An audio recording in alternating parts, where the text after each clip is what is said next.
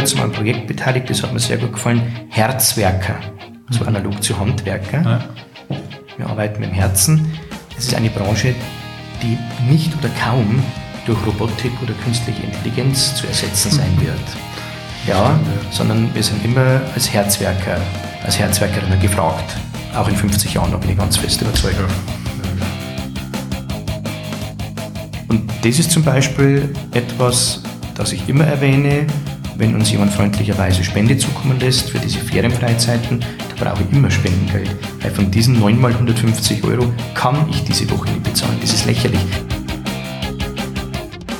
Ich habe ehrlich das Gefühl, dass uns die Situation und den kleinen Bereich, den ich überschauen kann, sagen wir jetzt mal, nur die Minderjährigen, nur im Landkreis Erding, dass uns das noch mehr überfordert als vor zehn Jahren. Servus und herzlich willkommen zu einer neuen Episode des Wartenberger Podcasts. Heute dreht sich alles um das Josefsheim. Wir sprechen mit dem Leiter Martin Hagner über die vielfältigen Angebote des Josefsheims, wie zum Beispiel die Wohngruppe, Kita oder dem Hort. Wir beleuchten die Geschichte, von der Kinderbewahranstalt über den Schulbetrieb bis heute. Was wurde aus dem Schwimmbad oder dem Fußballplatz im Moos? Wir sprechen auch über aktuelle Probleme in unserer Gesellschaft und die dadurch entstandenen Herausforderungen. Warum sich politische Entscheidungen von ganz oben praktisch nur schwer umsetzen lassen und warum Spenden für die betreuten Kinder im Josefsheim so wichtig sind. Viel Spaß beim Zuhören! Wartenberger, der Podcast über den Markt Wartenberg.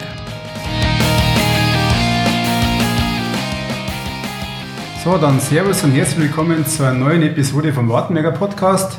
Heute geht es voll und ganz ums Josefsheim in Wartenberg. Und dazu haben wir uns den Geschäftsführer eingeladen, an Martin Hagner. Servus Martin. Ja, servus. Vielen Dank für die Einladung, freut mich sehr. Und dieses Mal wieder mit an Bord der Thomas Radimauer. Servus Thomas. Ja, servus, habe ich dir. Grüß dich.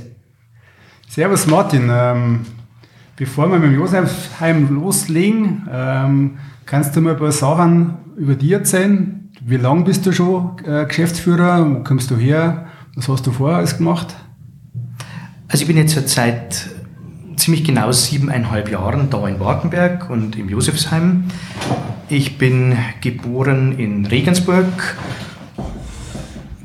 geboren und ja, aufgewachsen, sage ich gar nicht so gern, weil ich bin ja leider nicht sehr groß geworden, habe aber da 17 Jahre meines Lebens verbracht in Regensburg und dann bin ich mit meinen Eltern und meinen beiden Schwestern nach Ruhr in Niederbayern gezogen. Also wenn man mich hier gefragt hat, wo kommst du her, habe ich eigentlich immer gesagt, aus Ruhr in Niederbayern, ein kleiner Markt, um ein gutes kleiner als Wartenberg und bin dann äh, wieder nach Regensburg gegangen von Ruhr aus zum Studium. Ich habe erst katholische Theologie mit Philosophie studiert, dann Erziehungswissenschaften und dann Betriebswirtschaft.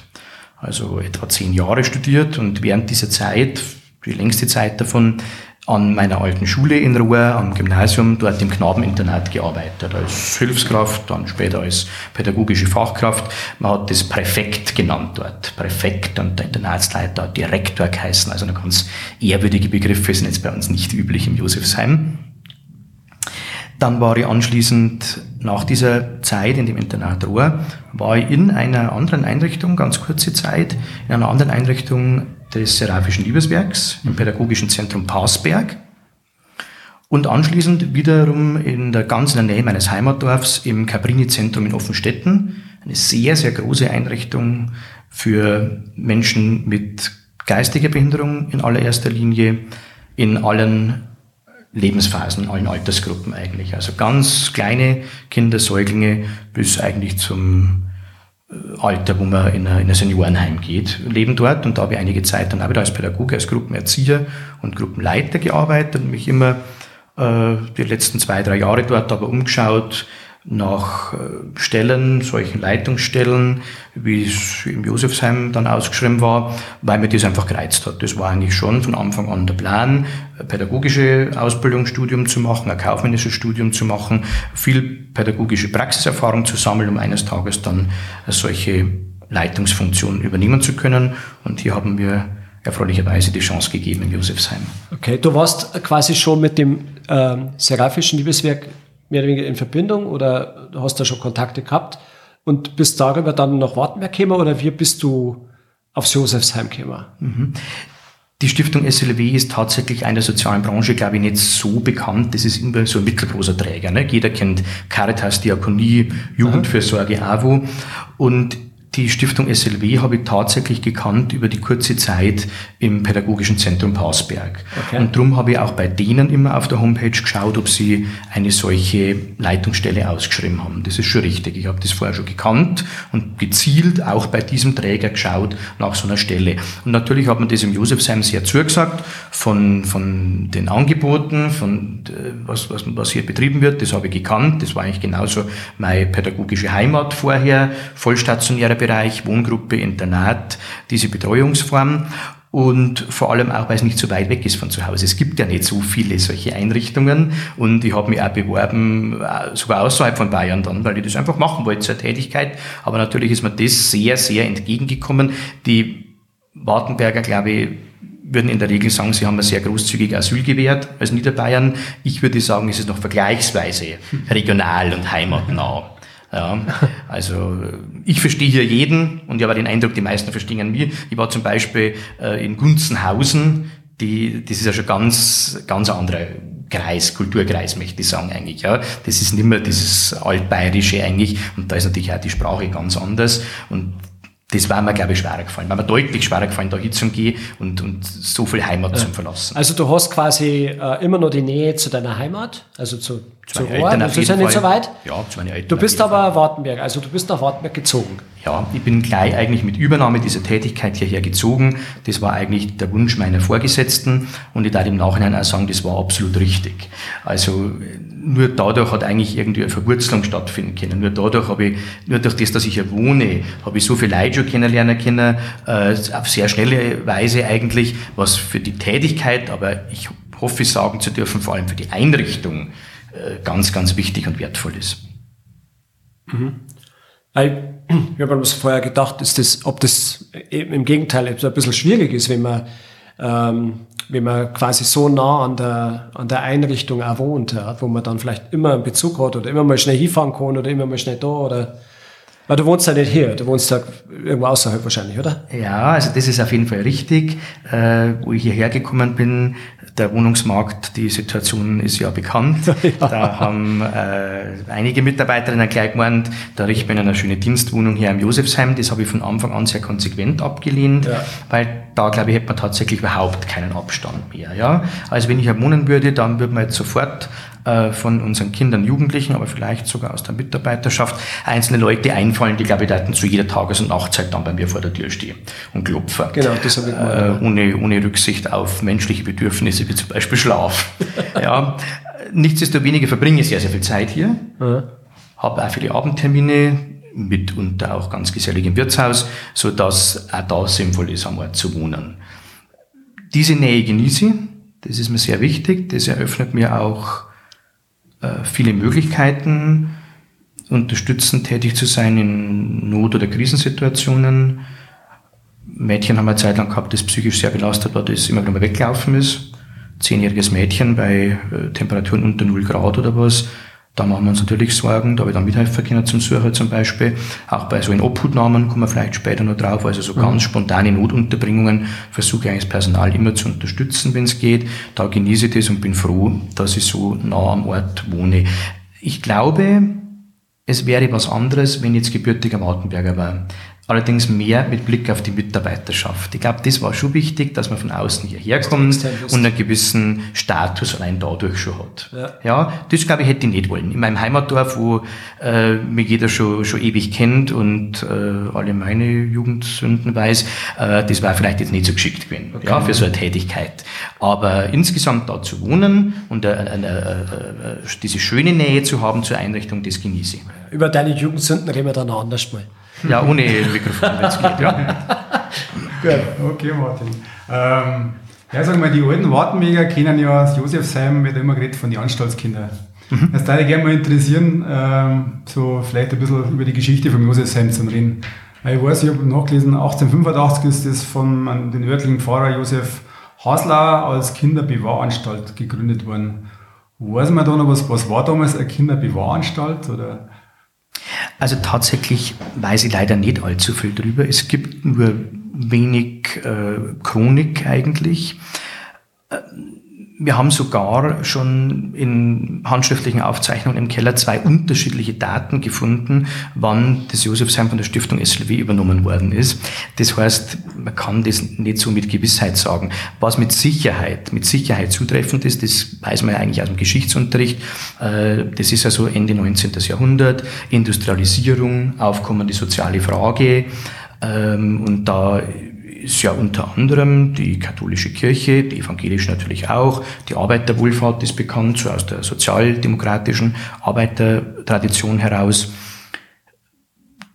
drauf gekommen, dass man diesen zum Beispiel Waisenkindern in der Stadt von Industrieweisen oder was eine Unterstützung zukommen lassen muss. Dass es nicht mehr so funktioniert wie vorher in den ländlichen Großfamilien mit drei, vier Generationen, wo einer von anderen da ist, wo sie jeder kennt. Und da sind immer mehr so karitative Initiativen aufgekommen. Und das wird der örtliche Pfarrer hier auch gemacht haben. Ich nehme an, es ist auch hier äh, darum gegangen, Kinder vor dem Abdriften zu bewahren. Warum auch immer. Vielleicht, weil die Eltern gestorben sind. Warum auch immer. Don Bosco zum Beispiel, ein großer Heiliger in Italien, ist ja auch für das bekannt. In anderer, etwas anderer Weise, Adolf Kolping zum Beispiel im deutschsprachigen Raum, Aha. Äh, dass sie sich da katholischerseits sehr stark sozial engagiert haben. Das ist alles so in etwa äh, diese, diese geschichtliche Epoche. Und so wird es, nehme ich an, mit dem Josefsheim auch gewesen sein.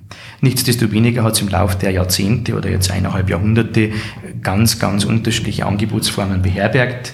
Die Schule, die Heimvolksschule, die wir vor ein paar Jahren haben schließen müssen, ist ja vielen noch ein Begriff. Ich weiß, dass der Pfarrkindergarten hier mal untergebracht war zum Beispiel. Ich meine, dass auch viele Wartenberger bei uns zur Schule gegangen sind, wird immer wieder darauf angesprochen, von einer bestimmten Generation zumindest. Also so im Laufe der Zeit waren die unterschiedlichsten Angebote im Josefsheim untergebracht. Und so ist es auch eigentlich bis heute, dass auch unsere Branche einem beständigen Wandel unterworfen ist. Mhm. Ähm, ich glaube 1922 äh, hat dann dieses seraphinische Liebeswerk in Altötting, glaube ich, die Trägerschaft übernommen, so wie ich es nachgelesen habe. Ähm, in der Verbindung heißt es immer, redet man von den armen Franziskanerinnen von mhm. der heiligen Familie zum Mallersdorf. Wie ist dann die Verbindung zum ja. Josefsheim?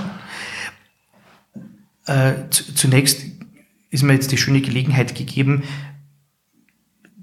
den Versuch zu unternehmen, mit einem äh, weit verbreiteten Missverständnis aufzuräumen, die Träger, der, der, der Träger heißt seraphisches Liebeswerk, aber ich bin dankbar, weil jeder Wartenberger sagt seraphinisches mhm. und äh, ohne dass wir es abgesprochen haben, hast du jetzt auch gesagt. Ja, äh, seraphisches Liebeswerk hat die Trägerschaft übernommen. Wir gehen davon aus, 1922, das ist die Zahl, auf die wir zuletzt gestoßen sind. Der örtliche Pfarrer, glaube ich, hat irgendwann gemerkt, dass er es da übernommen hat oder dass er das nicht mehr leisten kann, weil die Einrichtung, glaube ich, zu groß geworden ist, als dass er das nebenbei hätte machen können mit den Mitteln der Pfarrei. Dann hat es meines Wissens ganz kurz der Markt Wartenberg geführt, die Einrichtung, und dann ist eben das Seraphische Liebeswerk eingesprungen. Da gilt im Grunde genommen genau das Gleiche, was ich vorher schon gesagt habe. Pater Cyprian Fröhlich, der Gründer dieses Seraphischen Liebeswerks. Es gibt mehrere, es gibt eins in Koblenz, es gibt eins in Tirol, darum heißt unseres auch Seraphisches Liebeswerk Altötting als Unterscheidungskriterium. Der Gründer dieses Seraphischen Liebeswerks war ein Kapuziner, das ist überhaupt eigentlich kapuzinische Tradition, die seraphischen Liebeswerke, und daher kommt eigentlich auch der Name.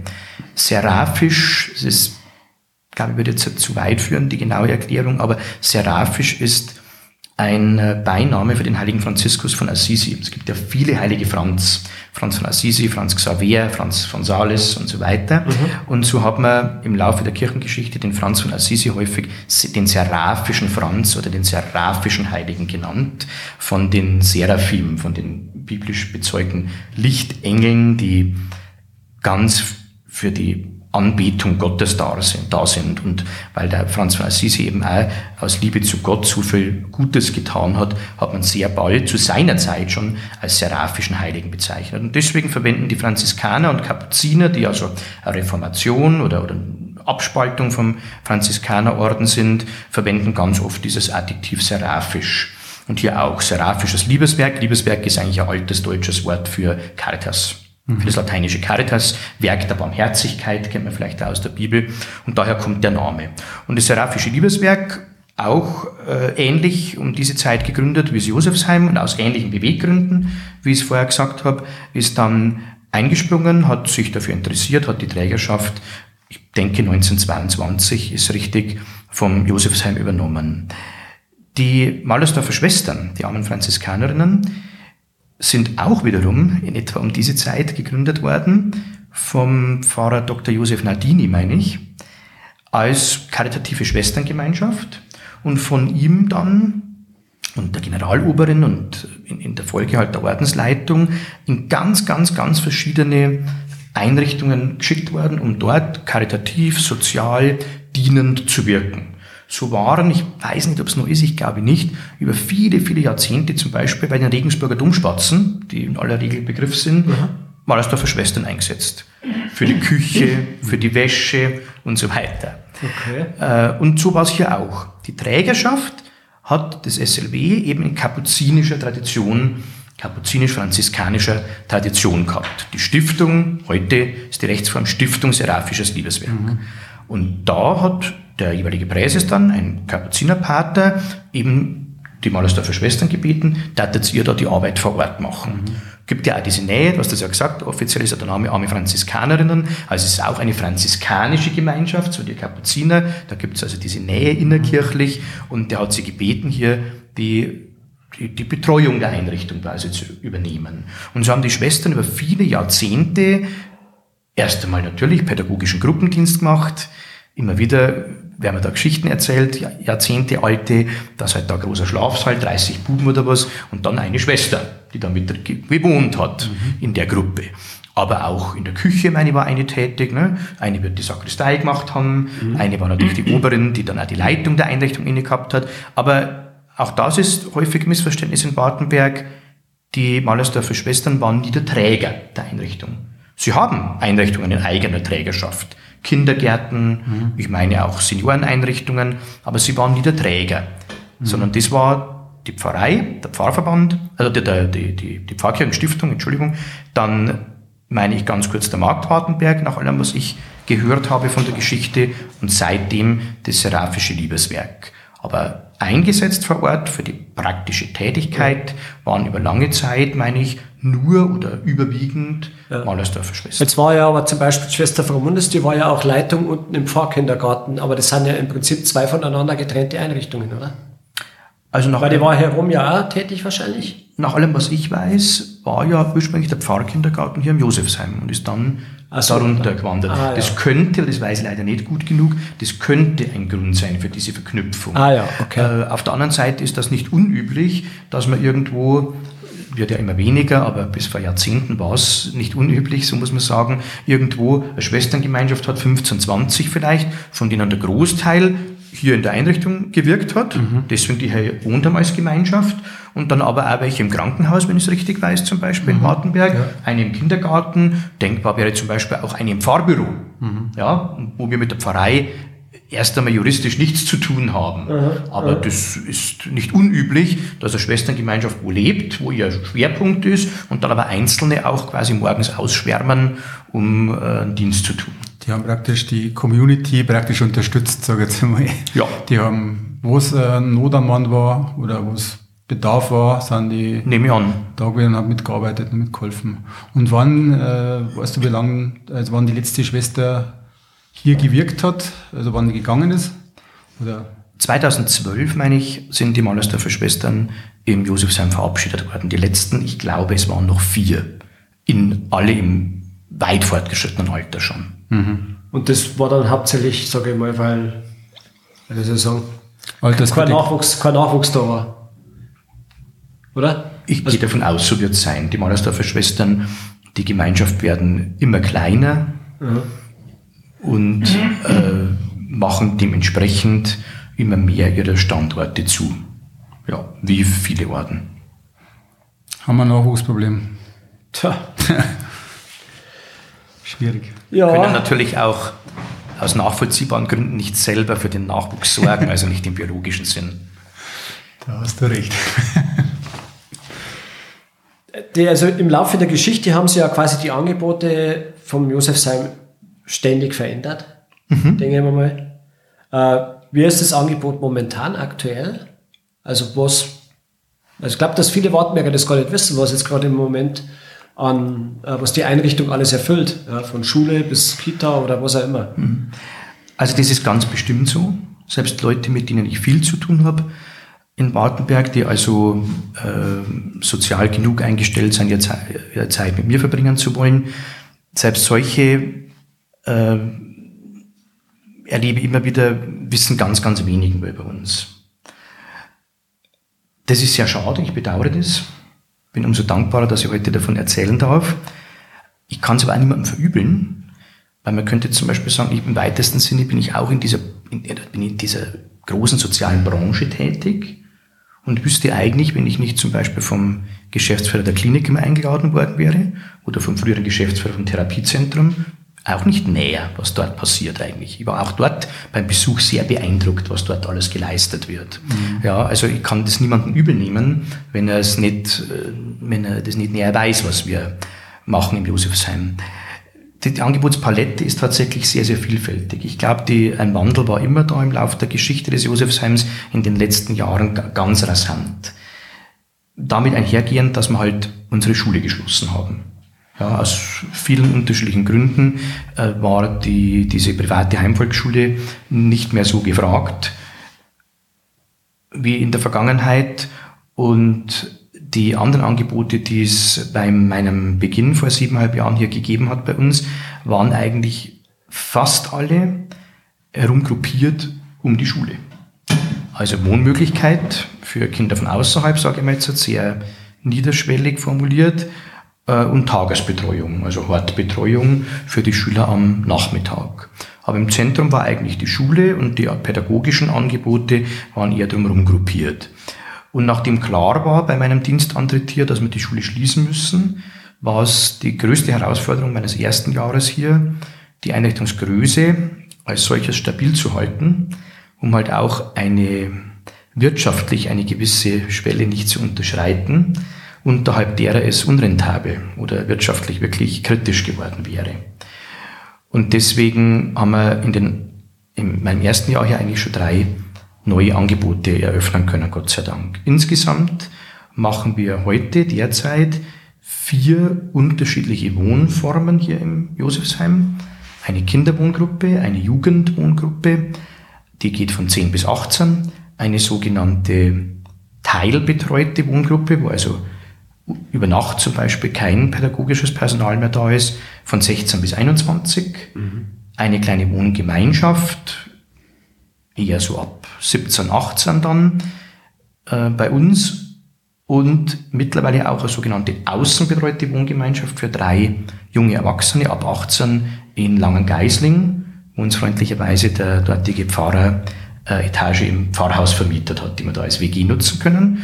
Und wir arbeiten gerade in guter, in sehr enger und vertrauensvoller Zusammenarbeit mit dem Landratsamt, also Jugendamt speziell Erding, arbeiten wir gerade sehr konkret an der Eröffnung einer neuen Wohngruppe in Altenerding. Mhm. Eine Außenwohngruppe für aller Voraussicht nach sieben junge, minderjährige Geflüchtete. Wir haben bei uns im Josefsheim noch ein sogenanntes teilstationäres Angebot. Wir nennen das Hart Plus. Das ist auch eine Erziehungshilfegruppe für Kinder mit unterschiedlichen Problemlagen, die die schulende Umgebung besuchen, nachmittags bei uns sehr intensiv sozialpädagogisch und psychologisch betreut werden und dann abends aber nach Hause gehen, also Tages, reines Tagesangebot. Wir haben bei uns in Zusammenarbeit mit Markt Wartenberg vor etwa drei Jahren eine Kinderkrippengruppe eröffnet. Da muss ich immer dazu sagen, ganz normale Kinderkrippe. Mhm. Ganz absoluter Standard, bis es ein Haus für Kinder gibt, bis es ein Pfarrkinderhaus gibt. Wir haben bei uns die beiden Hortgruppen vom Markt Wartenberger in unsere Trägerschaft übernehmen dürfen. Und wir haben hier im Josefsheim noch unterschiedliche Fachdienste, Psychologinnen, eine Heilpädagogin, mit ein bisschen Glück vielleicht auch bald noch eine Sozialpädagogin, die ähm, für die Kinder, Jugendlichen bei uns intensivere Einzelangebote machen, aber auch in Einrichtungen und Umgebung, also auch in Kindertageseinrichtungen äh, in der näheren Umgebung, in anderen umliegenden Gemeinden auch. Wir haben bei uns einen Stützpunkt für ambulante Dienste, für ganz unterschiedliche ambulante pädagogische Dienste neben den Psychologinnen, äh, Schulbegleitung, Individualbegleitung in Kindergärten. Da sind wir im halben Landkreis mittlerweile unterwegs mit diesen Mitarbeiterinnen und Mitarbeitern eigentlich. Wir machen sogenannten begleiteten Umgang, Erziehungsbeistandschaft, flexible Hilfe, sozialpädagogische Familienhilfe und wir haben hier im Josefsheim noch zwei, drei, mittlerweile sogar drei, seit 1. Januar Plätze für sogenannte In-Obhut-Namen. Das sind also äh, spontane Unterbringungen, die jetzt sofort erforderlich sind wegen Kindeswohlgefährdung. Ja, wo also Kind oder Jugendlicher innerhalb von einer Stunde in etwa werden wir angerufen, wir bringen euch jetzt jemanden vom Jugendamt oder nachts einmal Polizei, äh, weil eine kindeswohlgefährdende Situation entstanden ist. Wir haben immer wieder mal bei uns, das ist vielleicht sogar in ganz Oberbayern einzigartig, sogenannte ähm, Entlastungspflege, der Begriff stammt von uns selber, die Möglichkeit für Pflegekinder aus dem Landkreis Erding. Gewisse Zeit, mal ein Wochenende, eine Woche, mehrere Wochen bei uns mitleben zu können in unseren Wohngruppen, weil das für eine Entlastung sorgen kann. Pflegekinder sind in der Regel auch aus sehr belasteten Verhältnissen ursprünglich und bringen ja. dementsprechend, ohne dass man einen Vorwurf machen könnte, verschiedene Verhaltensauffälligkeiten mit, sind also für die Pflegeeltern auch mhm. anstrengend mhm. mitunter. Mhm. Und während unser Personal ja äh, fast acht Wochen mittlerweile sogar äh, unser Wohngruppenpersonal im Jahr Urlaub hat, haben Pflegeeltern das nicht. Und sie können sich mal Auszeit verschaffen auf die Art und Weise. Mhm. Aber das kann auch ganz andere Gründe haben. Was ist, wenn der Pflegemama zum Beispiel ins Krankenhaus muss? Mhm. Ja, also diese Maßnahme dient eigentlich das Pflegeverhältnis zu stabilisieren und zu erhalten, auch in schwierigen Situationen. Mhm. Wir haben auch bei uns im Josefsheim einen Stützpunkt für die sogenannte Ersatzbetreuung. Da geht es jetzt um den Bereich Kindertagespflege, also nicht Kinderkrippe, sondern Tagespflege. Man kennt ja Tagesmutter, mhm. die bis zu fünf Kinder bei sich zu Hause betreuen darf. Anders als in der Kinderkrippe ist natürlich die Familie da ganz auf diese eine Person angewiesen, weil es ja keine Institution dahinter, sondern eine Person. Mhm. Was ist, wenn die krank ist? Ja. Wenn also Tagesmutter krankheitsbedingt ausfällt und die Familien der Kinder, die sie betreut, trotzdem Betreuung benötigen, dann ist es unter bestimmten Umständen bei uns möglich. Dazu haben wir mit dem Jugendamt wieder, mit dem Markt Badenberg, der haben das auch sehr schön unterstützt, vor sechs Jahren schon, das war eines der Angebote, das wir ganz schnell schon eröffnet haben, eine Tagespflegegruppe auch bei uns eröffnet. Eine Mitarbeiterin von uns betreut fünf Kleinkinder jeden Tag und im Bedarfsfall können also bis zu fünf weitere dazukommen und wir halten so eine Art Backup zur Verfügung, Personal, das dann einspringen kann. Was darfst du sagen, äh, wie viel sagen wir, Prozent der Kinder, die hier sind, äh, da steht das Jugendamt dahinter? Also ist ja meistens dann wahrscheinlich das Jugendamt. Das ja, ich dachte, ähm, ich, ich, darf noch ganz kurz ausführen, was wir noch so alles ja. im Portfolio also, haben. Ja, okay. Und dann, glaube ich, muss man tatsächlich sehr Nein. gut nämlich unterscheiden, was sind das für unterschiedliche ah, ja. okay. Maßnahmen und Angebote. Wir sind mittlerweile sehr viel an der Marie-Pettenbeck-Schule in Wartenberg, was natürlich für uns auch sehr schön ist, mit einem Förderprogramm, vom, das das Kultusministerium aufgelegt hat. Wir stellen das Personal für die gebundenen Ganztagsklassen in der offenen Ganztagsschule. Wir machen auch Schulbegleitung an der Marie-Pettenbeck-Schule. Wir machen in Berglernen die Mittagsbetreuung wir sind sehr stark mittlerweile am Förderzentrum in Dorfen mit der Stütz- und Förderklasse, mit, äh, in, der, in der Betreuung in der offenen Ganztagsschule dort auch, auch mit Schulbegleitung. Und wir betreiben zwei Kindertageseinrichtungen in Dorfen. Eine ganz spezielle interessante in Klostermosen mit sehr verschiedenen, auch intensiven Angeboten, eine inklusive Einrichtung äh, für Kinder mit sehr, sehr starken Förderbedarfen schon im Kindergartenalter. Und so sind wir tatsächlich also mit unterschiedlichen Leuten, die bei uns beschäftigt sind, wirklich so im ganzen äh, östlichen Landkreis Erding eigentlich tätig und in den unterschiedlichsten Angeboten auch in unterschiedlicher Intensität. Ein Teil davon, ein Teil dieser Angebote, das sind unsere Wohngruppen. Das ist die H-Plus-Gruppe hier. In Klostermosen in Dorfen werden wir bald eine weitere eröffnen. die Stütz- und Förderklasse, ein Teil der Schulbegleitungen. Da steht das Jugendamt dahinter. Mhm. Das sind Maßnahmen, man nennt das Hilfe zur Erziehung im Kinder- und Jugendhilfegesetz oder Eingliederungshilfen. Eingliederungshilfen für Kinder mit einer seelischen oder zumindest drohenden seelischen Behinderung. In Prozent würde ich sagen, das sind vielleicht 10 Prozent der Angebote, die wir machen. Ja, okay. diese intensiven Formen. Man muss ja auch sehen, ich nehme jetzt zum Beispiel die, die kleine Wohngemeinschaft, die wir bei uns haben, für die 16, 18, 20-jährigen jungen Leute, die hat vier Plätze. Eine Kindergartengruppe hat ja schon 25. In einer offenen Ganztagsschule sind vielleicht einmal 100. Ja, und so komme ich auf diese Prozentsatz. Aber ich glaube, man muss all diese Angebote in ihrer Differenziertheit, in ihrer Breite äh, überblicken. Also es wäre falsch jetzt zu glauben, bei uns wohnen 100 Kinder und 10 davon sind vom Jugendamt. Na, so viele Wohnplätze haben wir nicht, sind nur um die 30 etwa, weil da braucht man ja wahnsinnig viel Platz. Ja, und haben wir ja vorher schon gesagt, wo soll man den Landkreis Erdinger Immobilie herkriegen für sowas? Eine geeignete noch dazu und am besten einen geeigneten Vermieter, der sich auf sowas einlässt. Ähm, aber wer bei uns wohnt, immer übers Jugendamt. Das ist klar. Das ist immer eine intensive Maßnahme über einen Kostenträger Jugendamt, selten über einen Kostenträger Bezirk, wenn es um den Bereich geht, Kinder mit einer geistigen oder körperlichen Behinderung oder wo die geistige oder körperliche Behinderung zumindest überwiegt im Hilfebedarf, dann ist der Kostenträger der Bezirk. In der Regel sind es die Jugendämter, da allerdings sehr, sehr viele. Nicht nur Erding, weit nicht nur Erding, sondern viele umliegende Landkreise, auch solche, die etwas weiter entfernt sind. Ich denke mal, äh, Günzburg dürfte momentan die weiteste Entfernung sein, wobei der Markt leider so überlastet ist, die Bedarfe für solche Wohnunterbringungen immer mehr steigen und das Angebot leider teilweise sinkt wegen des Fachkräftemangels, so dass wir mittlerweile eigentlich Anfragen kriegen aus ganz Deutschland, auch mal aus Berlin, auch mal aus Österreich. Also da treffen quasi zwei Probleme auf, auf, auf, So ist aufeinander. es. Okay. Siehst du das selber aus deiner, aus deiner Erfahrung raus, dass das, äh, dass immer mehr Kinder dieses Angebot äh, wahrnehmen müssen, weil soziale Umfeld oder wie auch immer, familiäre Umfeld immer schwieriger wird? Ist, das, ist da die Tendenz steigend? Das ist ganz offensichtlich so. Da gibt es ja deutschlandweite Statistiken. Das steigt an. Also das ist ganz offensichtlich so, dass der Bedarf quantitativ ansteigt und leider auch qualitativ. Die Problemlagen, die schwierigen Verhältnisse zu Hause, die Förderbedarfe nehmen auch in der Qualität leider immer mehr zu. Also es braucht immer mehr ganz intensive Betreuungsangebote, um den Bedarfen der Kinder und Jugendlichen noch gerecht zu werden. Früher, vor 15 Jahren vielleicht, waren auch in Oberbayern, Oberbayern ist da der Entwicklung immer ein bisschen voraus in ganz Bayern. Das hat sicherlich auch mit dem Zuzug zu tun, wo dann Leute nicht so verwurzelt sind, kein familiären äh, Backup haben.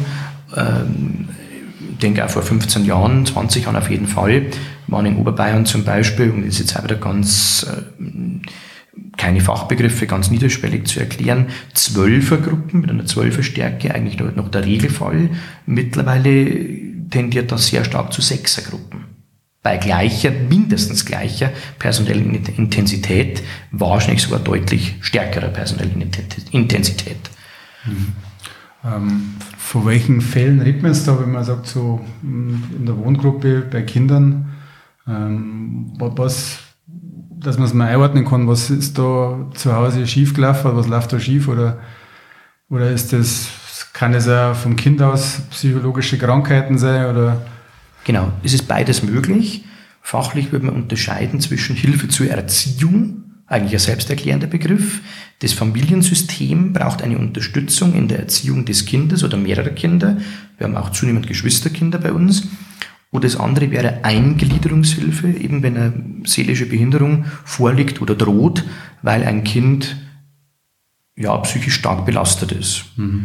Wenn ich bei dem einmal bleibe, also bei Faktoren im Kind selber, das kann sein eine Störung in der Impulskontrolle, sehr starke Aggressionen, Depressionen, selbstverletzendes Verhalten, mangelndes Selbstbewusstsein, Traumatisierungen, schlimme Erlebnisse. Hilfe zur Erziehung ist bestimmt der Extremfall, Eltern sind verstorben. Oder können sich aus anderen Gründen nicht in einem Maße um, das, um ihr Kind, um ihre Kinder kümmern, die aber wichtig und erforderlich wären, wegen einer schweren körperlichen Erkrankung, wegen einer psychischen Erkrankung, wegen einer Suchterkrankung vielleicht. Und dann gibt es natürlich nicht nur die Fälle, die schon bei uns noch die Mehrheit sind, wo Eltern von sich aus diesen Bedarf erkennen und beim Jugendamt um Hilfe bitten. Ich möchte ausdrücklich sagen, ich halte es für sehr wichtig und für sehr gut. Diesen Eltern ist kein Vorwurf zu machen, sondern das zu bestärken, eigentlich zu sagen, ich stelle fest, ich kann mich nicht so um mein Kind kümmern, wie es wichtig wäre zu seiner gesunden Entwicklung und ich bitte den Sozialstaat um Hilfe.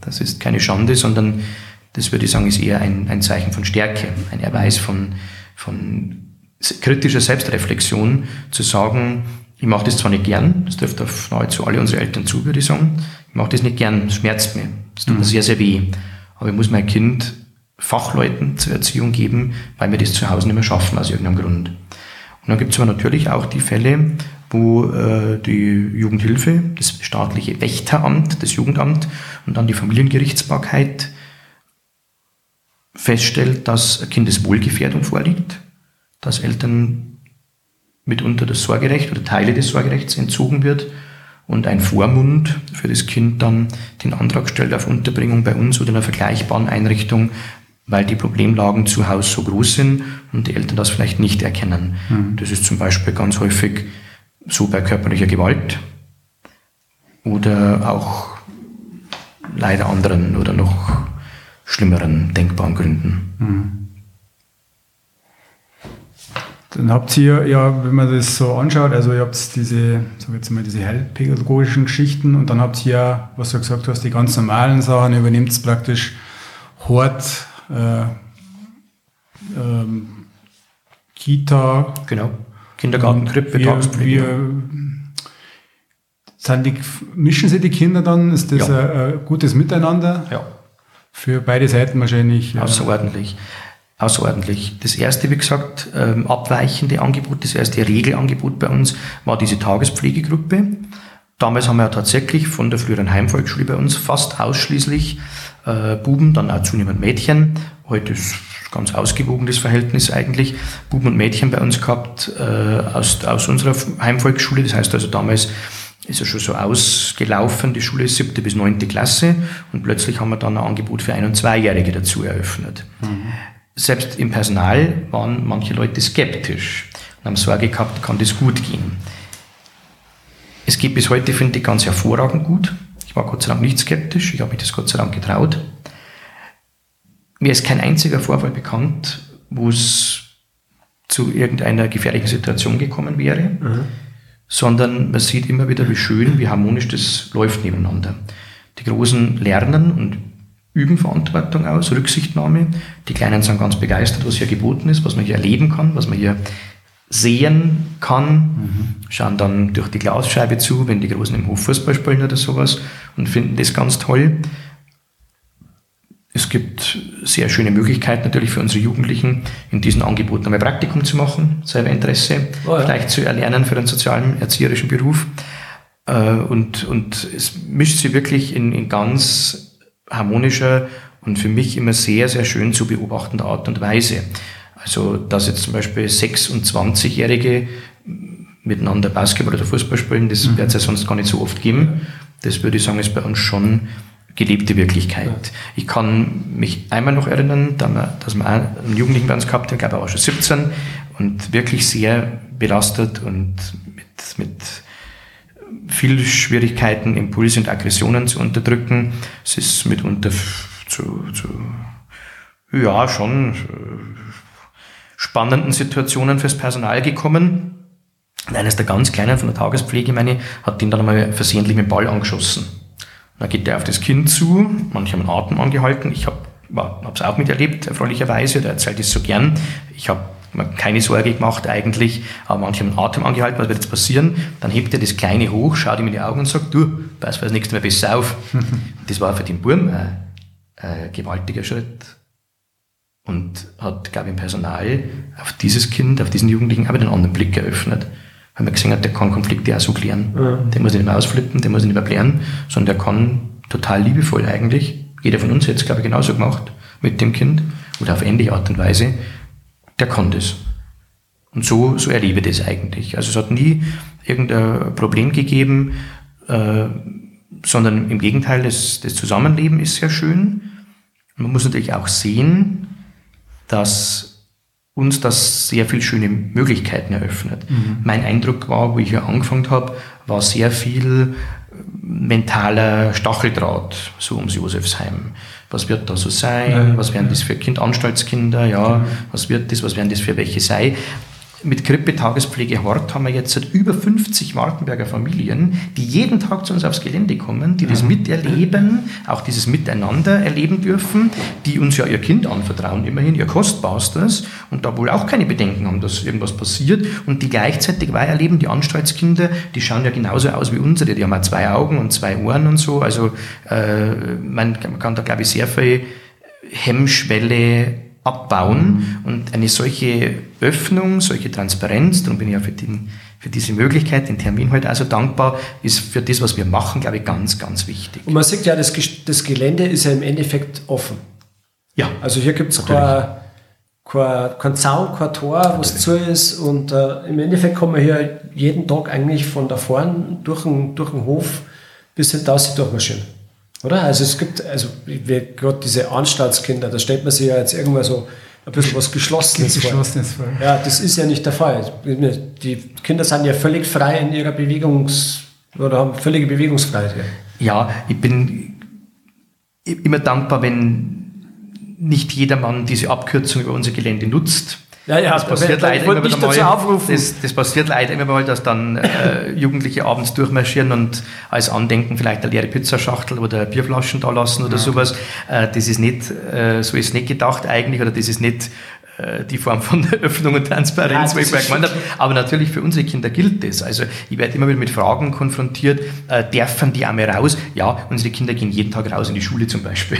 ja, dürfen die ja Schokolade essen, die Anstaltskinder das ist so normal, wie man sich als Außenstehender, glaube ich, nicht vorstellen kann. Ja.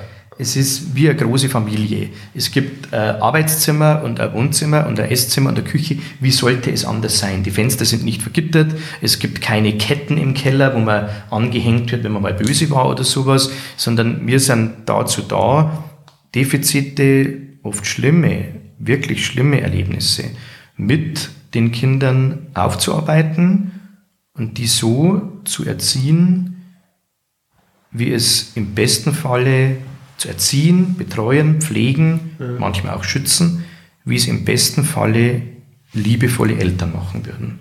Und dazu gehört, dass man Fernseh schauen darf, dass man Handy haben darf, dass man Süßigkeiten essen darf. Und dazu gehört auch, dass man abends irgendwann am Fernseher ausschalten muss, ins Bett gehen muss, vorher noch Zähne putzen. Ganz normal. Ja, das, das, das schaut so eine Wohngruppe aus. Also die sind äh, wie ist dann abends? Sind da irgendwelche Betreuer da, wenn es ein Notfall war, dass die gleich äh, vor Ort sind? Ist da mal Schichtwechsel? Ja. Und genau, es ist Schichtarbeit in der Wohngruppe. Äh, eine pädagogische Fachkraft, also in der Regel Sozialpädagogin oder Erzieherin, fängt gegen Mittag an und ist bis abends um 8.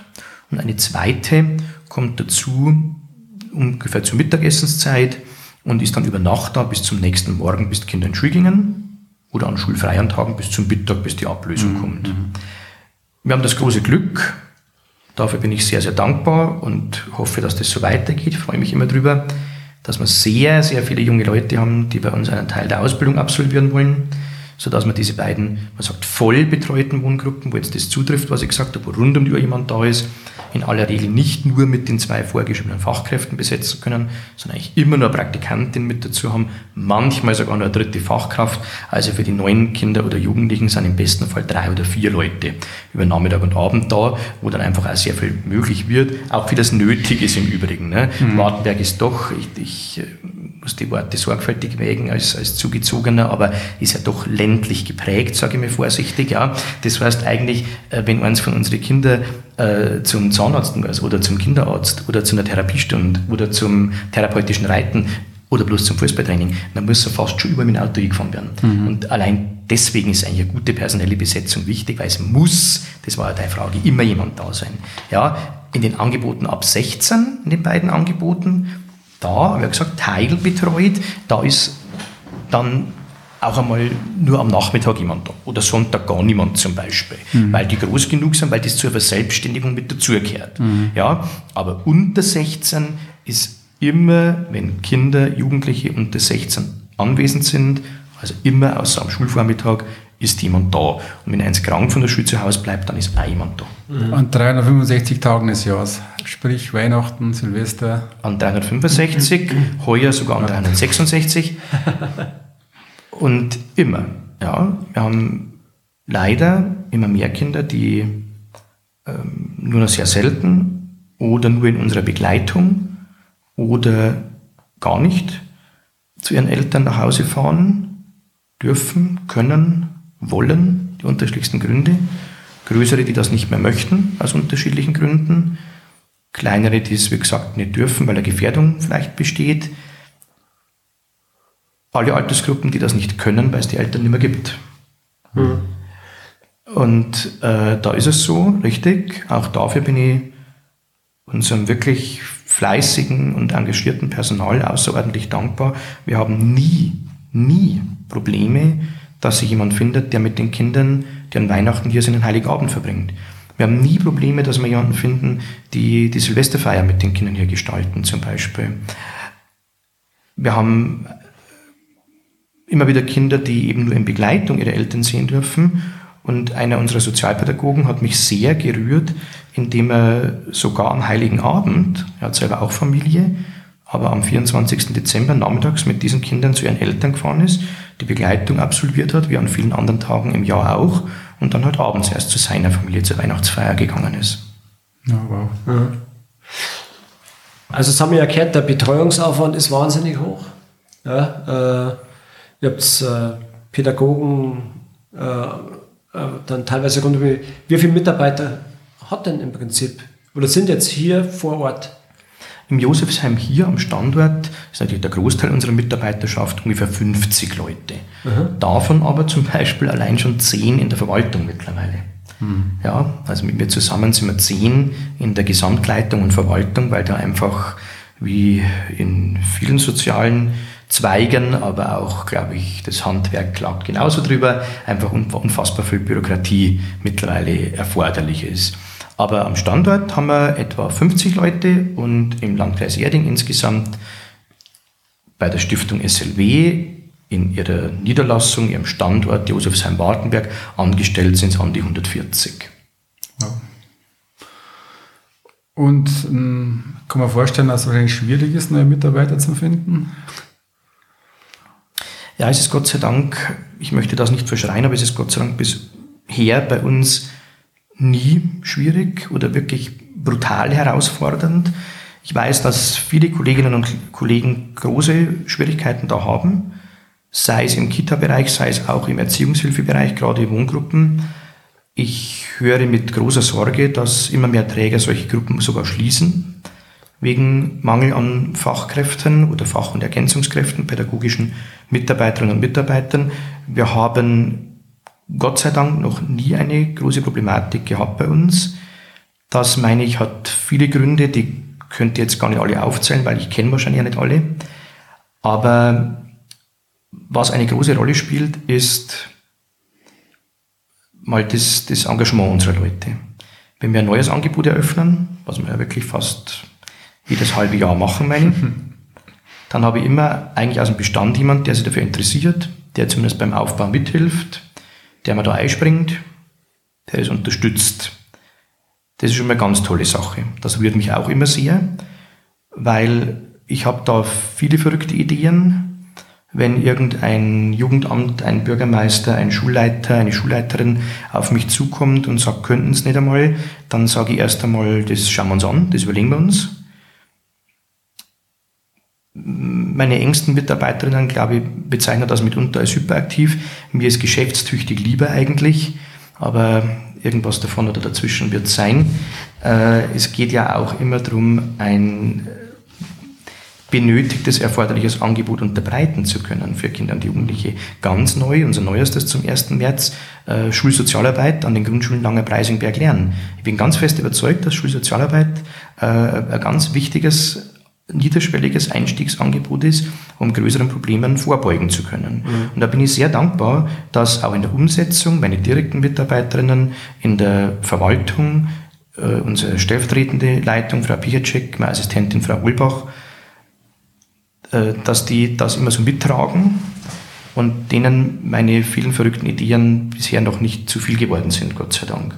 Viele Pädagoginnen und Pädagogen bei uns, die da wirklich immer am Aufbau mithelfen viele Leute, die schon lange bei uns sind und ich hoffe wirklich gern bei uns sind. Man wird sich als verantwortliche Führungskraft immer einreden, dass die Mitarbeiterzufriedenheit gut ist. Das glaube ich, das, das, das glaubt man einfach gerne. Ich bin deswegen sehr dankbar, dass ich immer wieder solche Rückmeldungen bekomme. Es kommen immer wieder Leute auf mich zu, die sehr offen und ich finde schon sehr authentisch sagen, mir gefällt es hier richtig gut. Ich kann mir nichts anderes vorstellen. Ich fühle mich hier viel besser wertgeschätzt als bei einem vorherigen Arbeitgeber. Äh, ich hatte gar nicht gedacht, dass man Arbeit wieder so viel Spaß machen kann. Das ist natürlich schön. Das freut mich sehr und das berührt mich auch. Diese Leute, die schon lange bei uns sind, die gern bei uns sind, das ist eigentlich ein, ein deutlicher Erweis, würde ich sagen, von Verbundenheit, Loyalität und auch Wohlbefinden, empfehlen uns sehr stark weiter. Das ist, glaube ich, unser wichtigster Akquisekanal. Ich möchte gern nächsten Sommer bei unserer Gesamtkonferenz, wenn alle Leute da sind, fast alle, mal abfragen, ob man sich melden traut oder melden möchte, wer auf direkte Empfehlung einer Bestandsmitarbeiterin zu uns gekommen ist. Ich würde sagen, von den 130, 140, die es aktuell sind, mindestens 40, die direkt von jemand anderem, der bei uns beschäftigt ist, angesprochen worden sind, komm doch zu uns, äh, mir gefällt es da gut, magst nicht auch. Und ein weiterer ganz, ganz wichtiger Akquisekanal, meine ich, ist Ausbildung. Wir haben an Studentinnen soziale Arbeit im Praxissemester, Werkstudentinnen, auch Lehramtsstudentinnen mitunter, äh, an äh, dualen Studentinnen, an Erzieherschülerinnen, jede Art von Praktikum, an Kinderpflegeschülerinnen, weit über 20 momentan bei uns, ich glaube es sind 27, die momentan einen Teil ihrer Ausbildung absolvieren, von denen erfreulicherweise auch immer viele dann bei uns bleiben. Und das sind, glaube ich, die ganz wesentlichen Faktoren, ich hoffe mir, ich wünsche mir sehr, dass das so weitergeht, dass wir keine großen Personalsorgen haben bisher. Äh, eine kurze Zwischenfrage. Du hast vorher gesagt, das neue Angebot, was ihr im März habt, sind Langen Preising und Begehren. Ja. Äh, wie kommt da was zustande? Fällt dir das dann ein oder kriegt ihr vom Landratsamt, äh, Regierung, äh, sagt, da ist Bedarf da, könnt ihr es übernehmen? Es gibt vereinzelte Dinge, da müsst ihr zwar länger überlegen, die wirklich vielleicht aus der Mitarbeiterschaft, das muss gar nicht ich selber sein, entstanden sind. Gedanken, das könnte man doch machen. Hier ist es so, und das ist in den meisten Fällen so, dass jemand, der dafür verantwortlich ist, wir sind es die beiden Bürgermeister, auf uns zukommt oder ich zumindest mitkriege, dass ein Interesse besteht und ich dann sozusagen eine Bewerbung einreiche. Mhm. Meistens ist es so, jemand kommt auf uns zu und sagt, könntet ihr das bei uns machen, übernehmen, mhm. neu aufziehen. Und das sind wirklich die unterschiedlichsten Partner. Mhm. Ganz oft das Jugendamt Erding, ganz klar, aber eben auch Schulen, Kommunen, der Bezirk Oberbayern, die auf uns zukommen und sagen, könntet ihr euch vorstellen, mit euren Erfahrungen, eurer Expertise, das für uns zu etablieren. Und dann prüfen wir das immer und wir sind, glaube ich, immer erst einmal aufgeschlossen und in vielen Fällen gelingt es auch. Mhm. Und gerade die Schulsozialarbeit ist ein sehr schönes Thema, weil tatsächlich eine unmittelbare Kollegin von mir, die, die fast jeden Tag mit mir zusammenarbeitet, uns da wieder jemand empfohlen hat und sagt, Mensch, da kenne ich eine Sozialarbeiterin, die ist vor kurzem hierher gezogen, sympathisch, top geeignet dafür, rufen wir doch dir mal an. Die, glaube ich, sucht eh was, weil die ist dann ein Herzog. Die darf gern wieder mhm. einsteigen, so nach der Kinderpause. Das haben wir gemacht. Die sagt, oh ja, super, bewerbe ich mich. Und am 1. März geht's los. Okay. Ähm, das ist ja aber, also das ist ja ganz schöner Verwaltungsapparat oder ganz schöne, das muss ja ganz schöne Kosten mit sich ziehen. Also wir, wie finanziert sie das alles? Meine 120, 140 Mitarbeiter, das muss ja irgendwo, irgendwo tragen. Ich meine, das ist ein Riesengelände. Äh, dann habt ihr die Vermischung mit, sage jetzt einmal, äh, seraphisches Kinderwerk Geschichten mit äh, heilpädagogischen Sachen und dann habt ihr die ganz normalen, sag jetzt mal, örtlichen Geschichten wie Kita. Mhm. äh, Kindergarten etc. Äh, wie, wie, wie läuft das über, wie wer zahlt das alles? Oder das ist ja also der Träger ist immer die Stiftung Seraphisches Lieberswerk über die Einrichtung Josefsheim-Wartenberg, immer mhm. identisch. Okay. Ja, kleine Ausnahmen vielleicht, aber ob wir jetzt eine Wohngruppe machen oder Hart-Plus-Gruppe oder HPT oder Kindergruppe oder Mittagsbetreuung, der Träger ist immer die Stiftung Seraphisches Liebeswerk. Es gibt einzelne Angebote, so wie die Ganztagsschule zum Beispiel, da kann man gar nicht der Träger sein. Da nennen sie es mhm. dann Kooperationspartner. Das sind die Dinge, im, die nicht im Sozialbereich fallen, sondern im Kultusbereich. Mhm. Wir sind nicht der Träger der Marie-Pettenbeck-Schule, klar, weiß jeder, sondern es ist der Freistaat Bayern. Ja, und da sind wir dann quasi als Dienstleister, als Gast an der Schule. Aber mhm. bei den anderen Dingen, Angebotsformen, die aufgezählt habe, bei den allermeisten, sind, ist immer die Stiftung SLW äh, der Träger. Die Finanzierung ist sehr kompliziert. Das werde ich tatsächlich ganz oft gefragt. Zunächst finde ich da wichtig zu erwähnen, was wir machen, machen wir, glaube ich, mit Herzblut. Das ist ganz wichtig dazu zu sagen, was wir machen machen wir aus dem Bewusstsein und aus dem Antrieb, Kindern, Jugendlichen, jungen Erwachsenen, Familien zu helfen. Das passiert auch in dem Kita-Segment. Das ist nicht so intensiv tatsächlich, das Angebot. Wir haben aber Eltern, die weinen am Telefon, wenn wir ihnen einen Platz in Aussicht stellen können. Weil die sagen, wir müssen wieder arbeiten, wir müssen unseren Lebensstandard sichern. Ein Glück, dass wir den Platz gekriegt haben. Es passiert nicht selten, dass Eltern weinen, weil wir Platz zu sagen können. Nichtsdestoweniger ist unser Betrieb tatsächlich, bin ich dankbar, dass du das so aufgreifst, ein Betrieb wie jeder andere, der Marktgesetzen und wirtschaftlichen Gesetzen unterworfen ist. Geld ist nicht alles, aber ohne Geld ist alles nichts, gilt auch für uns. Das muss sich alles finanzieren. Die Quellen dafür sind ganz, ganz unterschiedlich. Wenn ein Kind bei uns wohnt oder eben in so einem Jugendamtsangebot, wie wir gesagt haben vorher, ist, dann zahlt an uns die Gesamtkosten das jeweilige Jugendamt. Also der Landkreis oder die kreisfreie Stadt, wo dieses Kind, diese Jugendliche herkommt. Machen wir offene Ganztagsschule zum Beispiel, kriegen wir eine Förderung von der Regierung von Oberbayern. Machen wir jetzt eine heilpädagogische Gruppe in Klostermosen, kriegen wir das Geld dafür vom Bezirk. Machen wir einen Kindergarten, einen Hort, kriegen wir, wie jeder andere Träger auch, Geld vom Freistaat Bayern, über das Landratsamt Erding, Geld von der jeweiligen Kommune, hier der Markt Wartenberg, und Elternbeiträge. Im Kita-Bereich, auch in der Mittagsbetreuung, gibt es ja Elternbeiträge, werden die Eltern beteiligt sozusagen an den Kosten. Also die Quellen sind ganz, ganz unterschiedlich. Aber das Wichtigste ist, unterm Strich muss es aufgehen. Ich muss die Leute jeden Monat bezahlen können. Ich muss ganz genau die Gebäudlichkeiten, das Gelände erhalten. Ich muss unsere Stromrechnungen zahlen. Ich muss den Kindern was zum Essen zur Verfügung stellen und so weiter. Es muss sich tragen, es muss aufgehen. Und das wird zunehmend schwieriger. Das heißt jetzt zum Beispiel für so Sachen, wo die Gemeinde zuständig ist, äh, schreibt dann das Seraphische Kinderwerk eine Rechnung an die Gemeinde und rechnet mit der Gemeinde ab. Und für andere Sachen schreibt es die Rechnung an die Bezirk oder mhm. äh, Häufig läuft es so, dass wir Rechnung schreiben. Es gibt aber zum Beispiel im Kita-Bereich einfach auch hm, feststehende Fördersätze. Mhm. Da fließt das Geld automatisch quasi. Okay. Wenn wir ein Kind anmelden, das ist jetzt bei uns in der Krippe, äh, wie lang ist es jeden Tag da und so weiter, dann steht ein gewisser Teil an Zahlungen, die wir vom Freistaat und vom Markt Wartenberg zu gleichen Teilen bekommen, steht fest. Da brauchen wir keine Rechnung schreiben, sondern feststehende Förderung. Es gibt aber viele Leistungen tatsächlich, von Wohngruppe bis Schulbegleitung, wo wir monatlich eine Rechnung schreiben, ganz genau.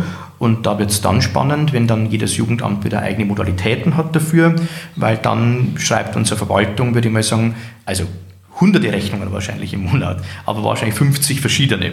Obwohl man meint, das ist doch alles Kinder- und Jugendhilfe, aber bei den einen ist das gedeckelt und bei den anderen ist der Fahrtweg dabei und bei denen nicht. Und also ist leider ganz oft unterschiedlich. Also wahrscheinlich bestimmt 50 verschiedene Rechnungsarten.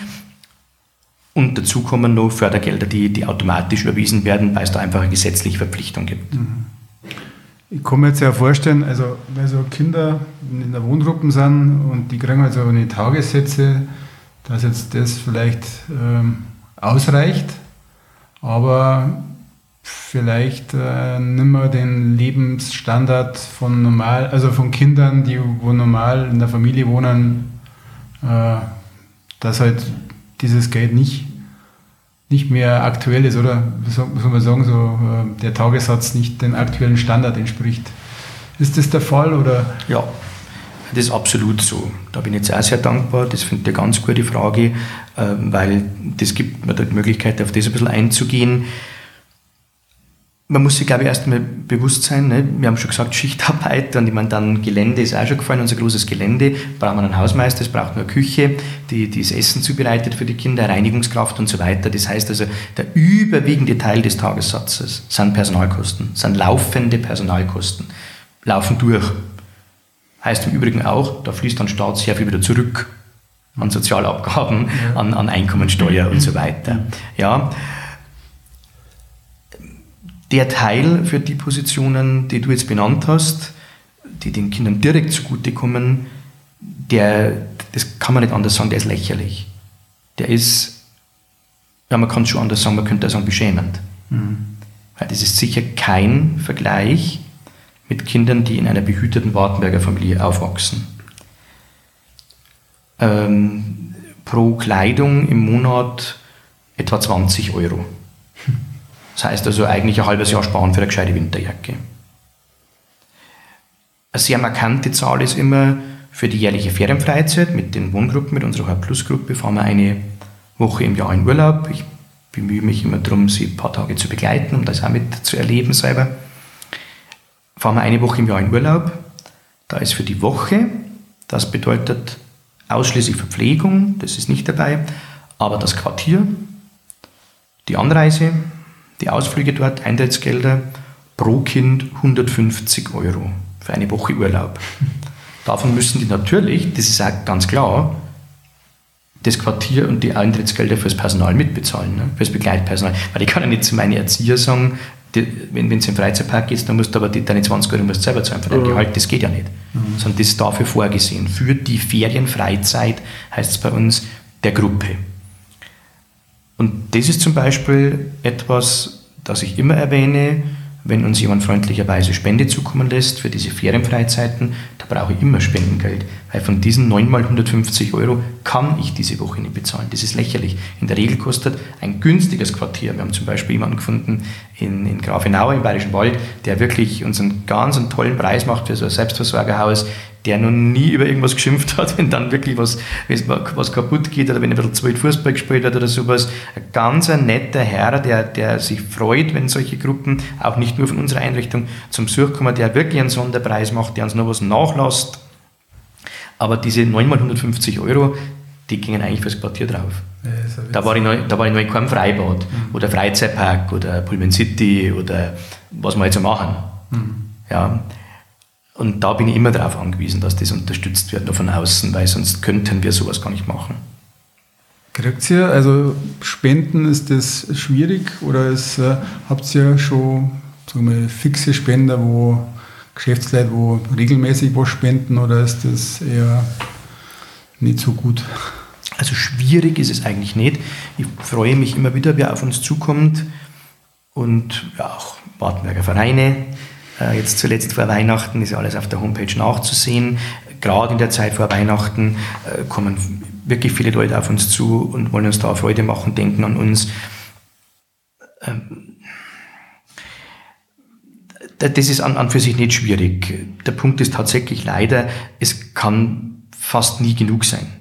Ja, mhm. Weil ähnlich schlecht refinanziert wie jetzt halt Freizeitaktivitäten ist leider auch das Geld für äh, Möbel oder Ausstattungsgegenstände. Kein Spender hört gern, oh ja, da kauft man jetzt eine neue Waschmaschine, ist aber notwendig. Mhm. Brauche ich. Und mhm. das ist genauso schlecht refinanziert. Mhm. Ich kann jetzt auch die Zahlen sagen, was ist da drin an, an Investitions- oder Instandhaltungspauschale äh, pro Gruppe, das ist lächerlich. Das ist wirklich lächerlich, weil so ein Geschirrspüler, äh, der halt ja nicht, der bei mir zu Hause in meinem Ein-Personen-Haushalt, ne? Mhm. sondern da brauchen wir alle zwei Jahre rein, weil der läuft ja auch nicht wie bei mir einmal in der Woche, sondern viermal am Tag mhm.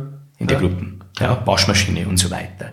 Möbel für die Kinderzimmer. Wir haben jetzt gerade einen Großteil unserer Zimmer vollkommen neu möbliert, nach Jahrzehnten, also längst überfällig. Äh, da sind wir immer auf Spenden angewiesen und deswegen muss man es leider so platt sagen, Geldspenden insbesondere, das kann nie genug sein. Das ist sehr schön, wer alle auf uns aufmerksam wird. Die Problematik ist eher, oder eines Sozialstatus unwürdig, könnte man fast sagen, dass wir so sehr darauf angewiesen sind, mhm. dass wir sagen, wir könnten uns vieles sonst gar nicht leisten.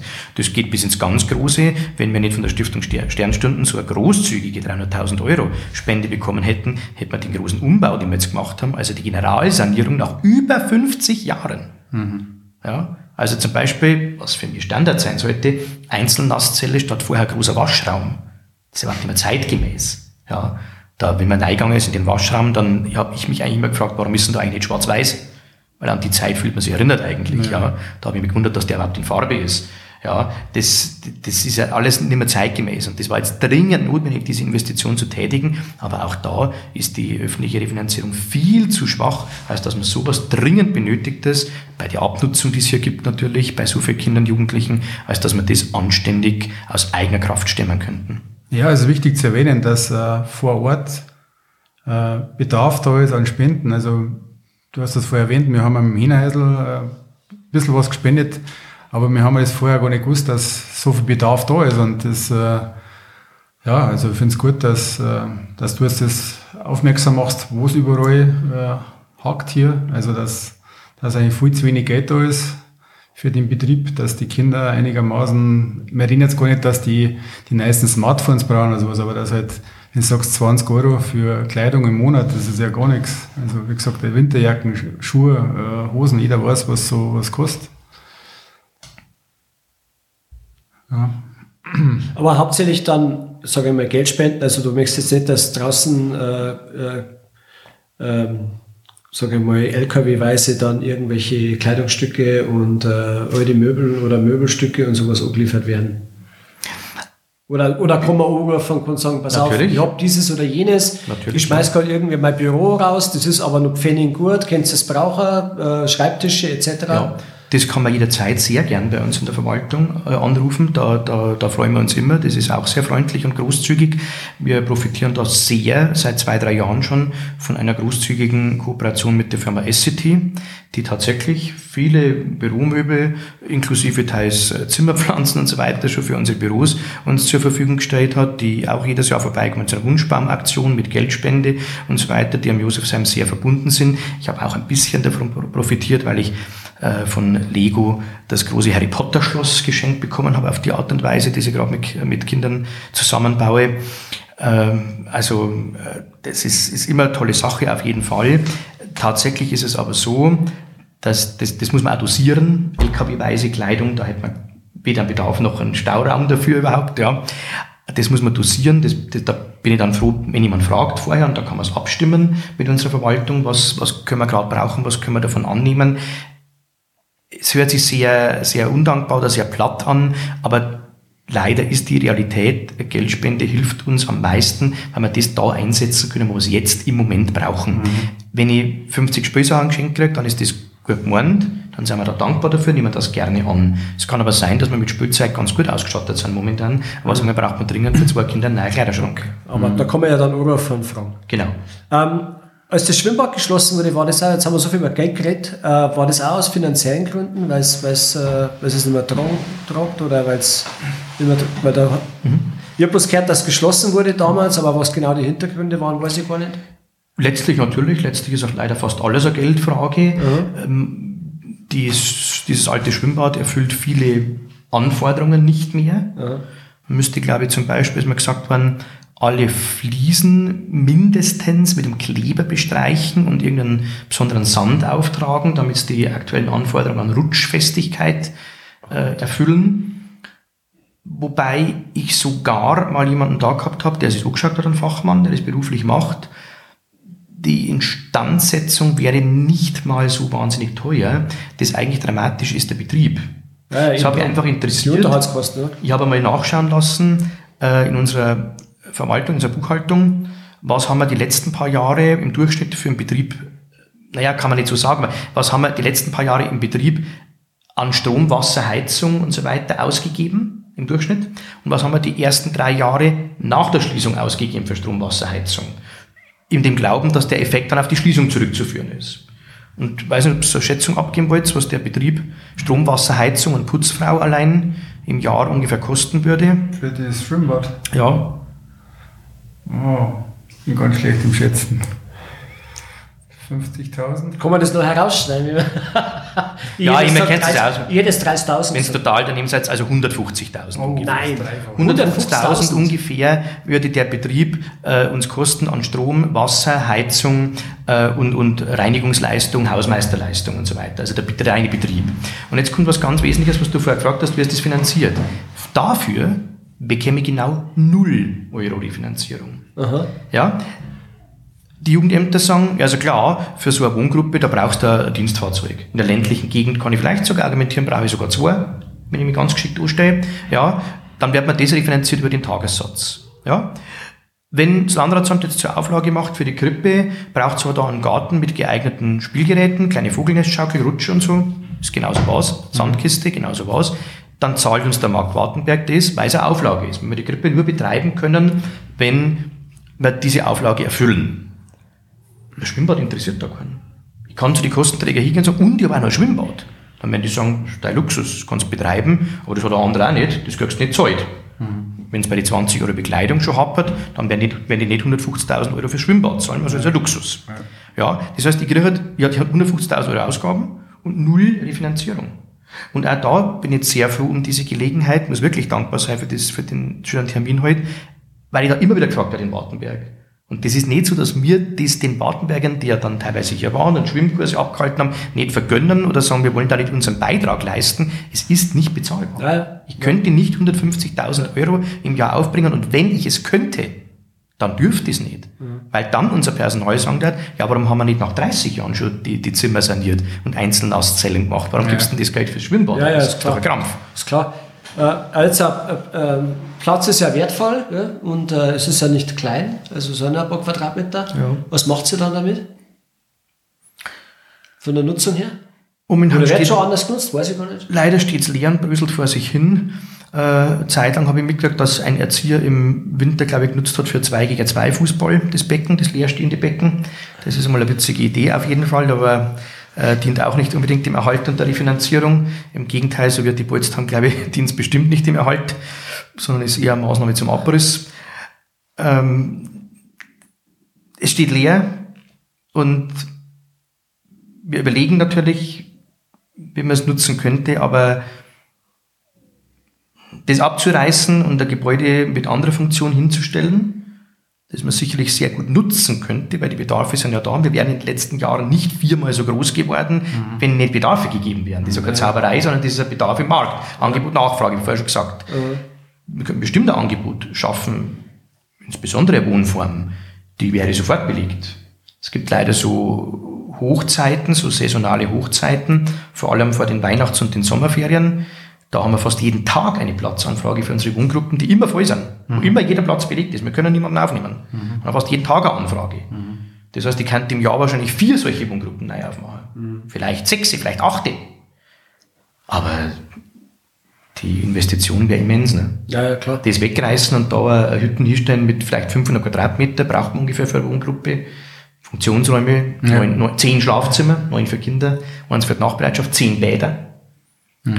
Äh, das ist so enorm, äh, da müssen wir leider momentan Abstand davon nehmen. Wir sind ja noch immer am Sanieren von dem Mittelbau, wo wir mit einer Teileinweihung ja vor ein paar Monaten in der Zeitung waren. Äh, haben wir zwei neue Angebote eröffnet Das- tatsächlich und, und das ist einfach nicht drin momentan. Das interessiert mich jetzt gerade, weil du gesagt hast, ja, zehn Zimmer und zehn Bäder. Ja. Wie muss man sich das vorstellen? Kann man das jetzt vorstellen wie so ein Standard-Hotelzimmer von der Größe her, 16 Quadratmeter oder irgendwie sowas in der Richtung? Ja, wahrscheinlich schon so 12 bis 20 werden die Zimmer haben wahrscheinlich, wobei die mit 20 und mehr Quadratmeter oft dann schon als Doppelzimmer geeignet wären. Es ist zwar mittlerweile bei uns der Standard, dass jedes Kind, jeder Jugendliche ein eigenes Zimmer haben kann, ab 16 auch auf jeden Fall verbindlich hat. Aber gerade bei den kleineren, die wollen ja manchmal Doppelzimmer, darum haben wir bewusst auch größere oder, oder brechen gerade zwischen zwei kleinen eine Verbindungstür durch, Geschwister zum Beispiel, Ja. die ganz neu zu uns kommen. sodass auch die Möglichkeit für Doppelzimmer besteht. Ja, 12 ist schon wirklich das Minimum, 12 Quadratmeter. Meistens sind 14 und größer. Ab 20 beginnt dann, wie gesagt, so das potenzielle Doppelzimmer. Nach Möglichkeit hat wirklich jedes, ich glaube, es trifft nur auf vier Zimmer, Schlafzimmer mittlerweile im Haus zu, dass sie keine eigene Nasszelle haben. Also ja, wie ein Standard-Hotelzimmer im Idealfall. Das ist aber nur im alten Schwesternhaus leider gewährleistet. Da im Mittelbau war es baulich nicht möglich. Im Idealfall zweigt das Bad natürlich vom Schlafzimmer ab. Das ist gerade für, Ja, äh, wenn man nachts mal vielleicht, ja, äh, natürlich komfortabel. Ansonsten ist halt vielleicht über den Gang. Das ist halt gegenüber von meinem Zimmer liegt meine Nasszelle. So sind die Zimmer, genau. Und dann gibt es halt in der Regel ein, mal, ich sage mal vielleicht 40, 50 Quadratmeter großes Wohnzimmer, ein kleineres Esszimmer, eine Küche, ein Büro für die Erzieherinnen und natürlich in den beiden voll betreuten Wohngruppen auch ein zehntes Schlafzimmer mit Nasszelle fürs Personal, das im täglichen Wechsel die Nachtbereitschaft übernimmt. Und so sind wir schnell bei 500 Quadratmeter oder 400 Minimum. Weil ich brauche bloß 10 mal Einzelzimmer mit Nasszelle, 10 mal 20, 10 mal 25 Quadratmeter und ein paar Funktionsräume, dazu sind wir schnell bei 400. Äh, Dann gibt es noch ähm, andere für Wartenberg bekannte Liegenschaft, das ist dieser Fußballplatz im Moos draußen. Ich habe jetzt schon ewig keine Kinder mehr drauf spielen sehen. Das wundert mich nicht. Ist der nicht mehr in der Hand äh, des Nein. Josefsheims? Wir waren nie der Eigentümer dieses Grundstücks, sondern wir haben es von der katholischen Pfründepachtstelle gepachtet. Ich glaube jeweils mit äh, einer Frist von zwölf Jahren, wenn ich es noch richtig weiß. Und ich war ein paar Jahre hier, dann wäre das wieder fällig gewesen. Die Pacht war sehr günstig, man war da sehr großzügig mit uns. Aber eine Umfrage im Personal hat ganz schnell ergeben, es wird nicht mehr genutzt. Das ist eigentlich nicht mehr zeitgemäß, dass man da im Gänsemarsch irgendwie hinmarschiert. Wir haben einen kleinen Fußballplatz bei uns am Gelände. Wir haben ganz neu zum Beispiel hier Slackline installiert. Wir haben ein bodentiefes Trampolin, wir haben Schaukeln, Vogelnest, Schaukeln, zwei Sandkisten, eine Lagerfeuerstelle, einen Bauwagen, einen Basketballkorb, eine Tischtennisplatten, einen Kicker im Hof und, und, und. Äh, Also ganz viele tolle Möglichkeiten am Gelände, sodass da im Gänsemarsch hinterzugehen, ist eigentlich gemessen an den Kindern heutzutage, würde ich sagen, künstlich. Da geht es darum, die treffen sich im Hof und sagen, wollen wir ein bisschen kicken. Ja, und dann schauen sie am Ball hin und her.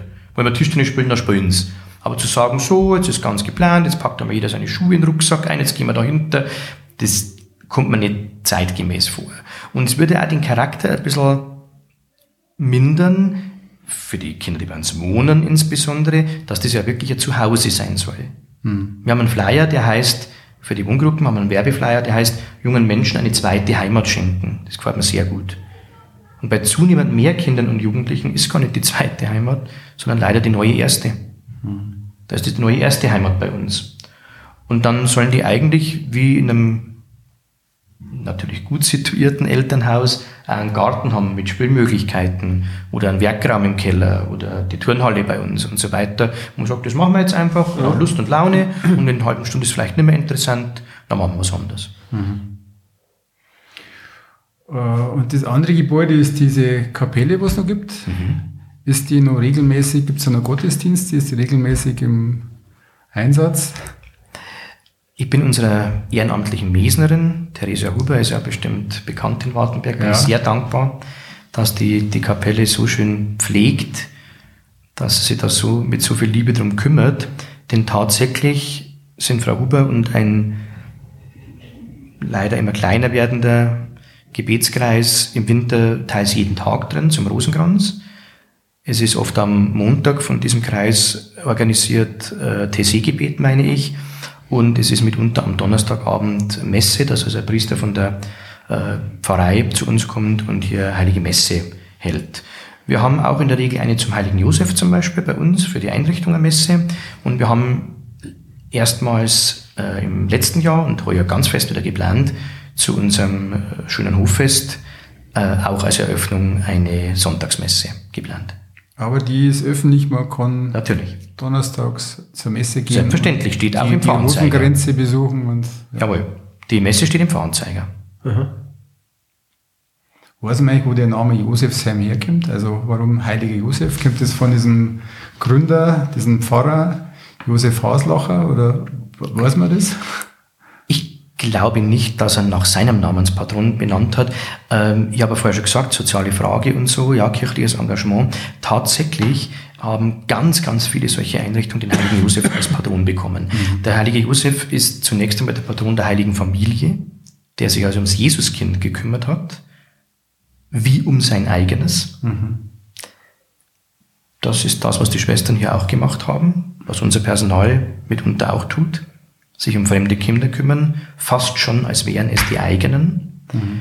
Der heilige Josef gilt aber auch als Patron der Arbeit und insbesondere auch als Patron der Kirche, als Schutzpatron der katholischen Kirche. Und deswegen, aus diesen Gründen, glaube ich, war es naheliegend, dass viele Einrichtungen so heißen. Die Stiftung SLB Oetting betreibt ja acht solche Standorte da sind zwei, glaube ich, nach der Gottesmutter Maria benannt zum Beispiel, aber drei von den acht nach dem heiligen Josef. Mhm. Mhm. Also, also keine Seltenheit. Okay. Wir haben vorher schon über die Herausforderungen gesprochen, die es so gibt mit Personal, wobei ihr davon ja doch weitgehend verschont seid, mit, äh, aber auch mit, den, mit dem sozialen Umfeld der Kinder, was schwieriger wird und mehr Kinder hier.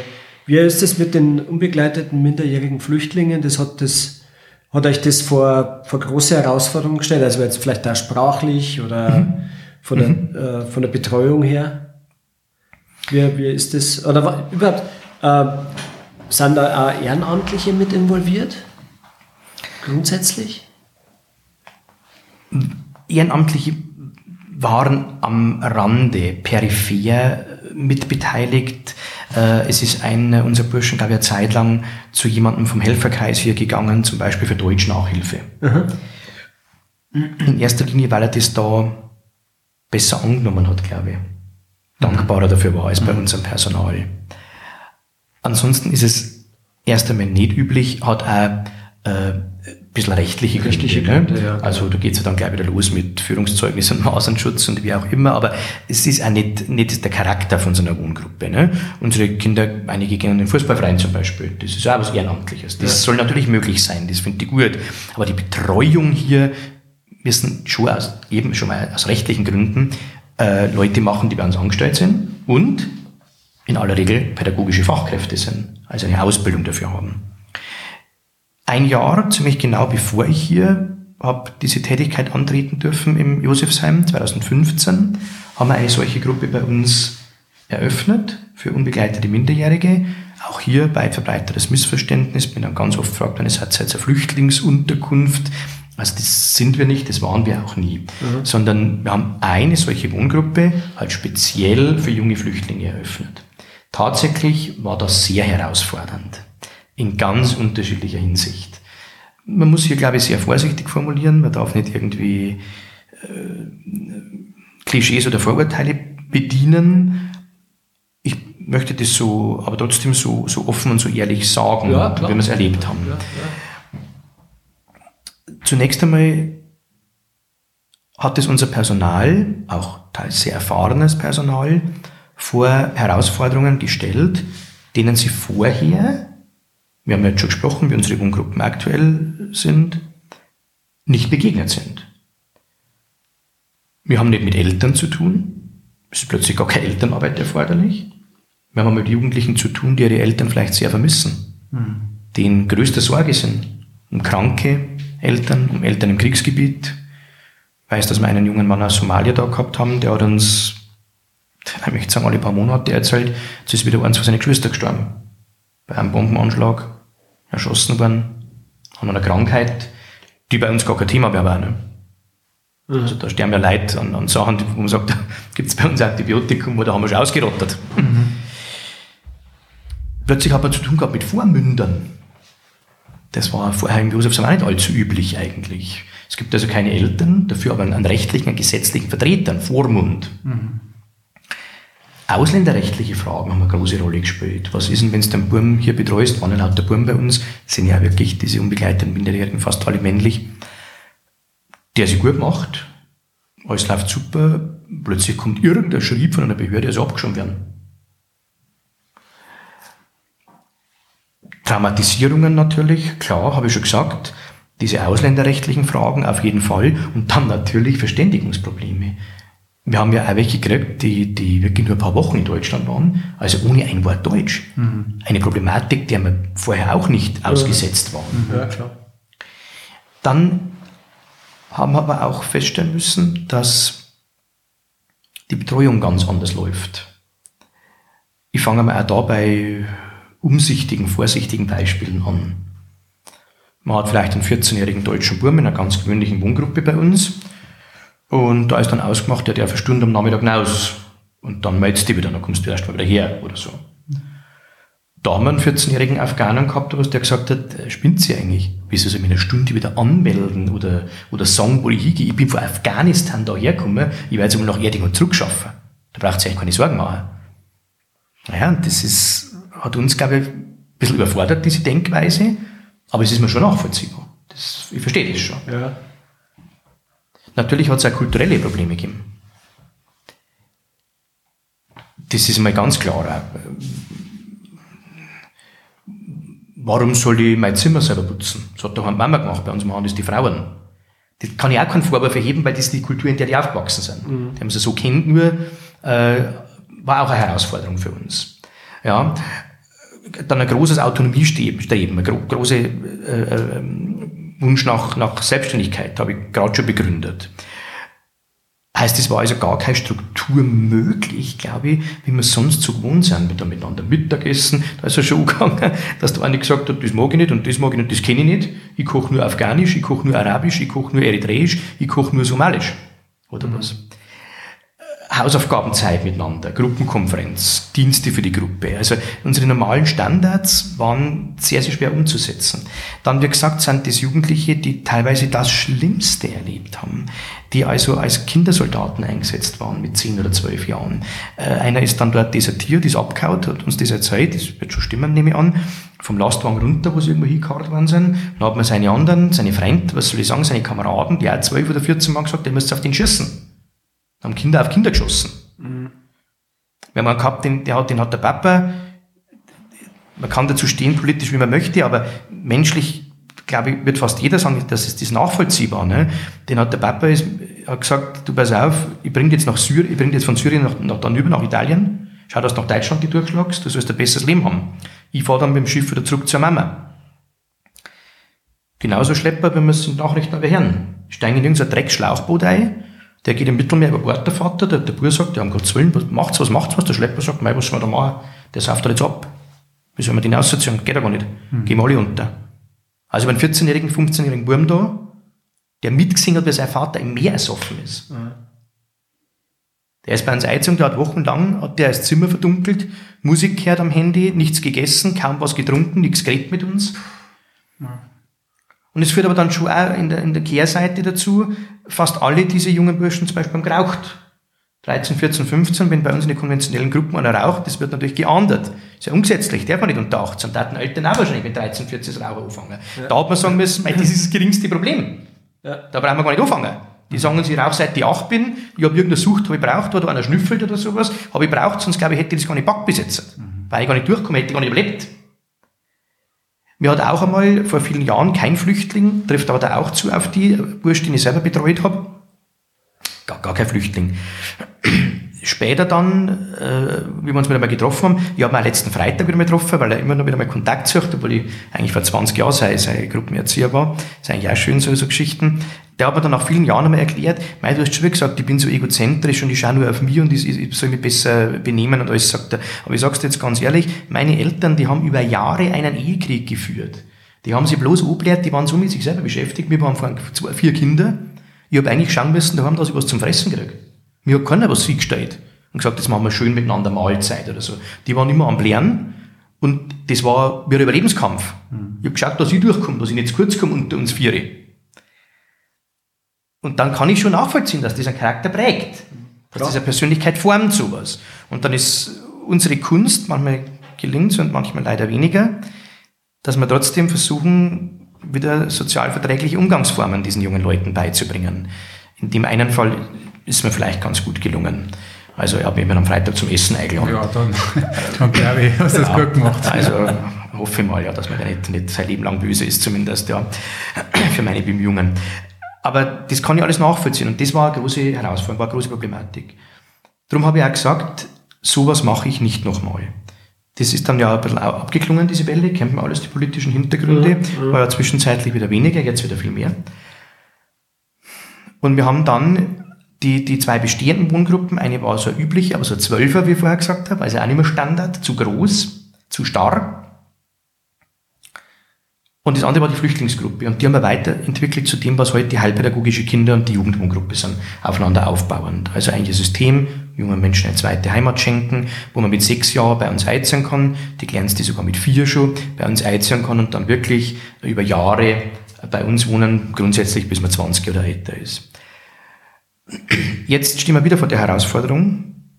Der Landkreis Erding ist über 50, für über 50 junge minderjährige Flüchtlinge bereits wieder verantwortlich. Das ist ja eine Quote, Königsteiner Schlüssel, ist ja eine Quote, wird deutschlandweit verteilt.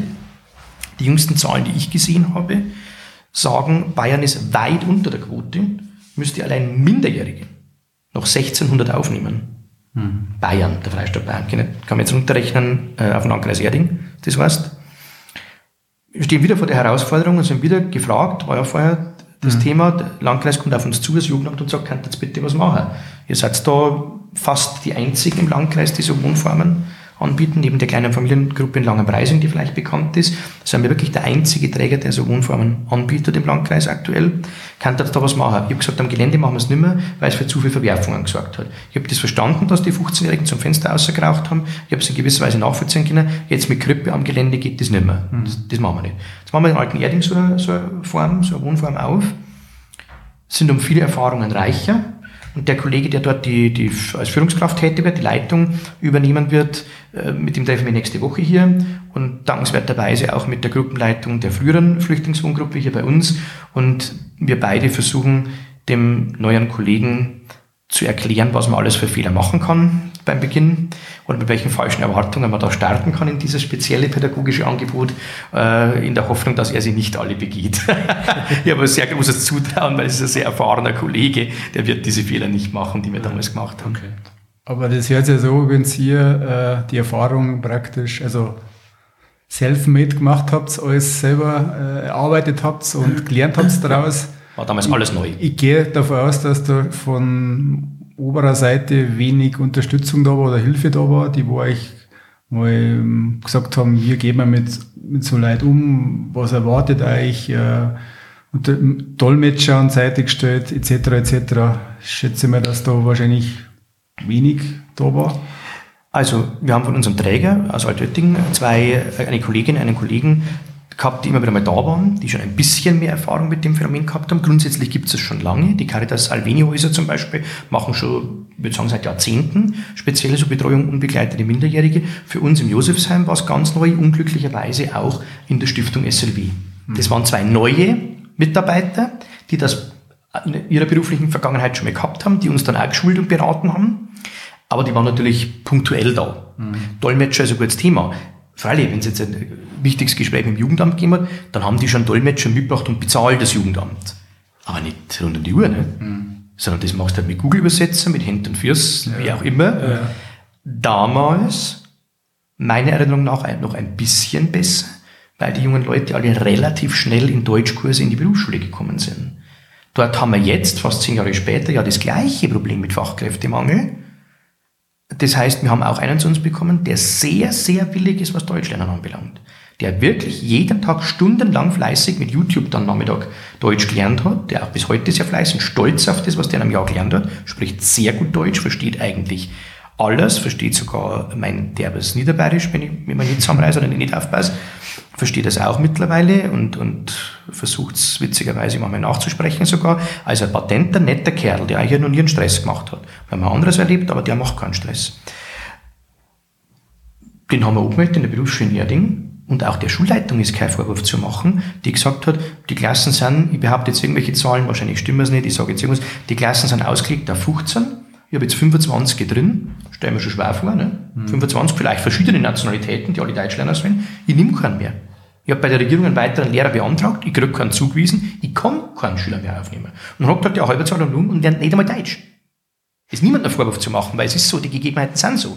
Ja, aber äh, das ist natürlich eine Katastrophe. Ne? Ja, klar. Und du kommst halt dann, ist selber sehr ambitioniert, aber sonst hast du es vielleicht auch an der Hocker, da brauchst du ein halbes Jahr lang das Handy und Google-Übersetzer und dann nur ein halbes Jahr, weil bis er ein bisschen was gelernt hat in der Schule.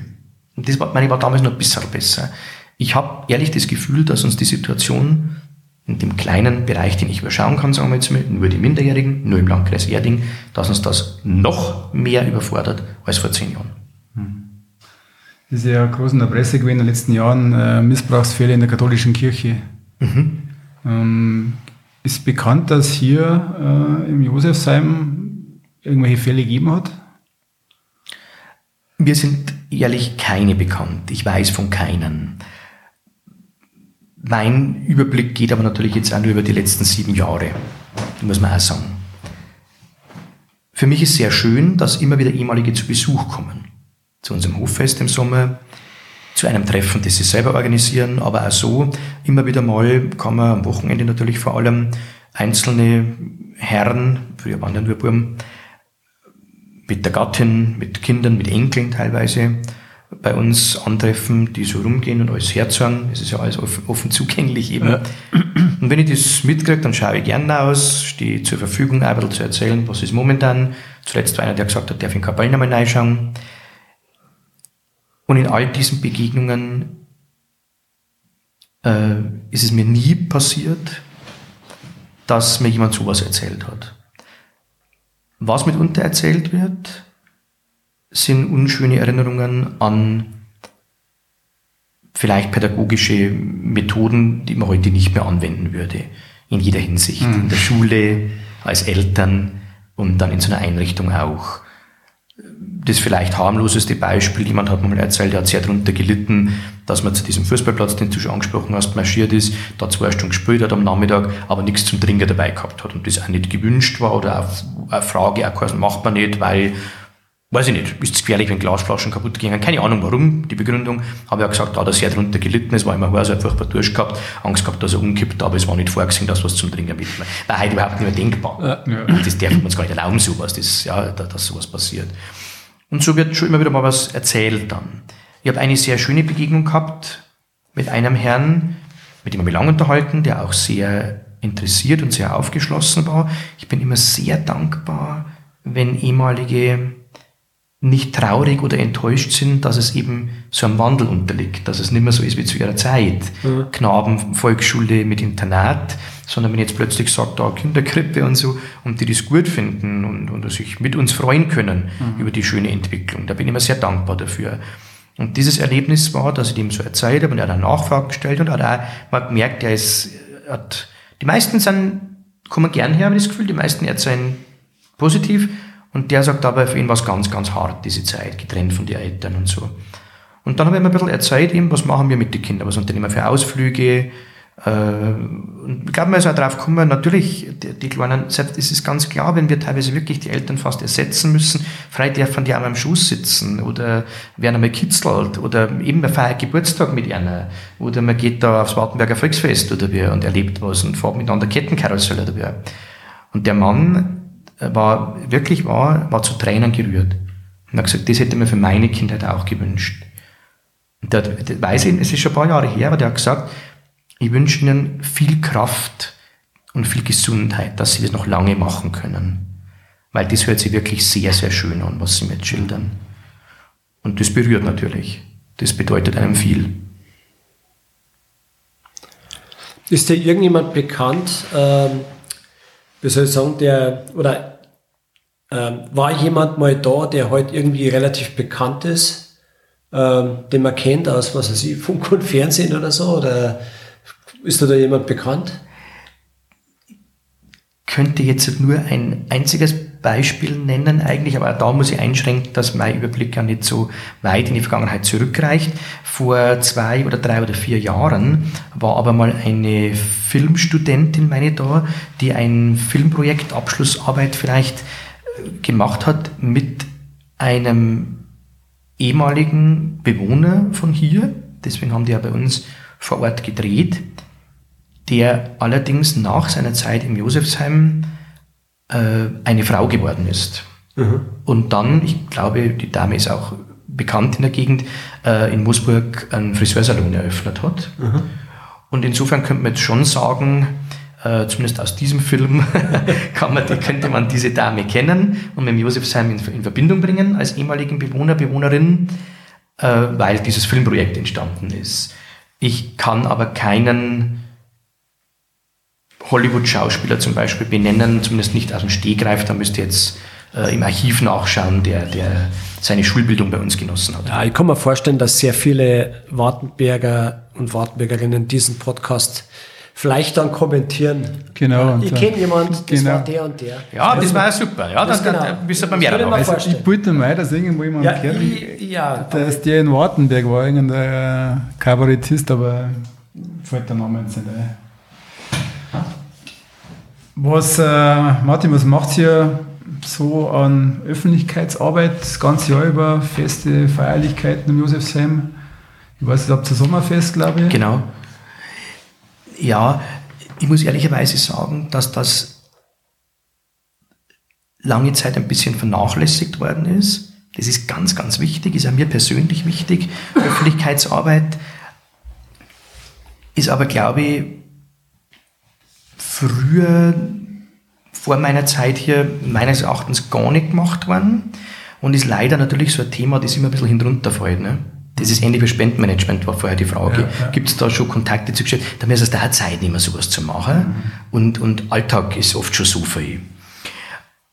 In letzter Zeit investieren wir da sehr viel Zeit, Kraft in das Thema Öffentlichkeitsarbeit. Wir haben unsere Homepage general saniert.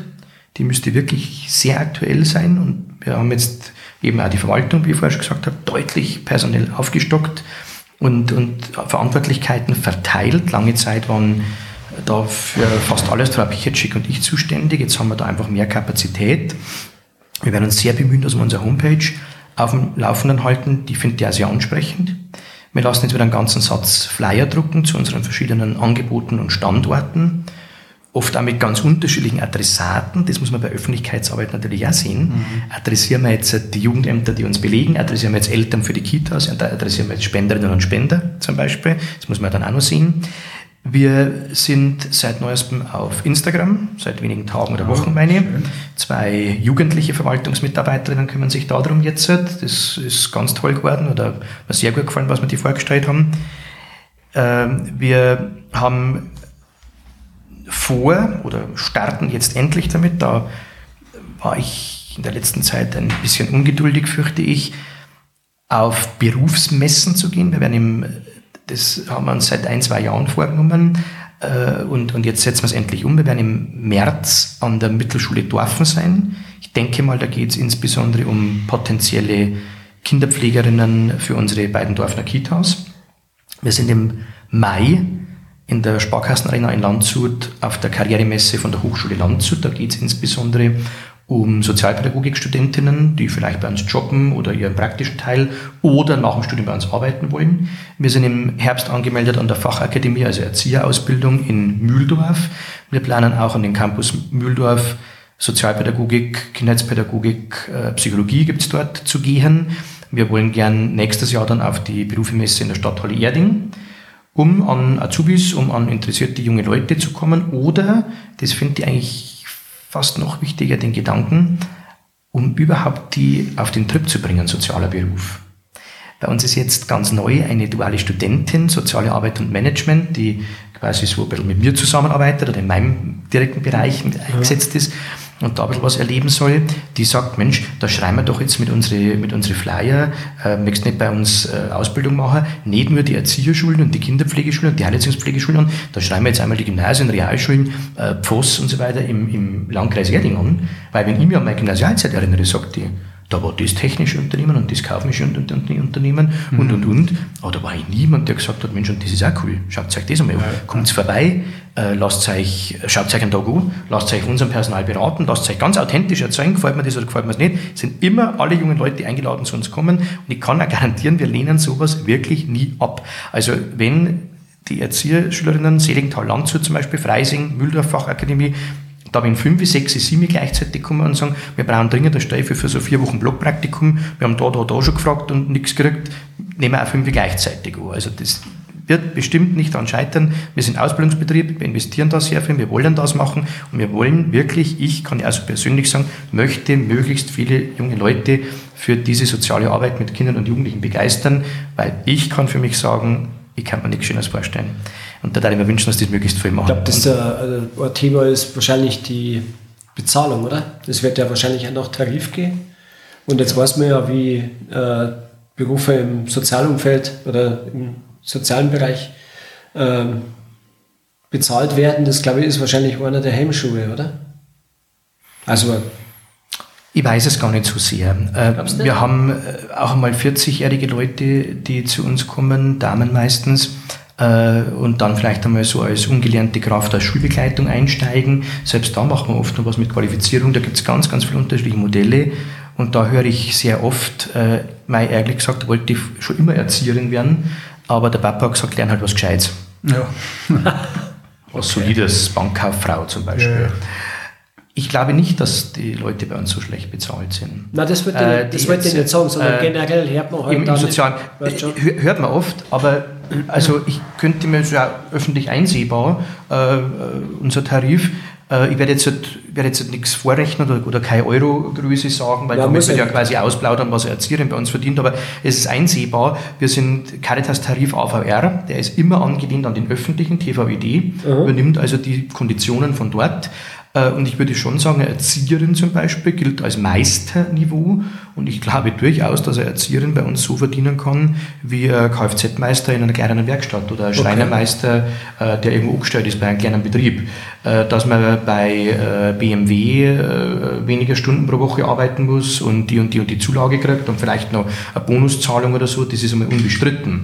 Aber wenn wir jetzt zum Beispiel wir konkurrieren ja nicht, sondern wir, wenn wir uns vergleichen würden jetzt zum Beispiel mit äh, eben sagen wir, einem Handwerksbetrieb am Ort und mit den Qualifikationslevels von einem Handwerksbetrieb, dann glaube ich nicht, dass wir bei uns so schlecht verdienen. Okay. Vielleicht ist es auch ein weit verbreitetes Vorurteil und mir tut das sehr leid für andere Bereiche, aber ich glaube, dass man in der Alten- oder Krankenhilfe tatsächlich leider weniger verdient als bei uns in der Kinder- und Jugendhilfe. Es ist Tarif, an den halten wir uns natürlich. Jeder wird nach seiner Qualifikation, nach seiner Tätigkeit, nach seiner Berufserfahrung bei uns eingruppiert und nach meinem Dafürhalten ist das nicht so schlecht, wie man immer meint. Okay, gut.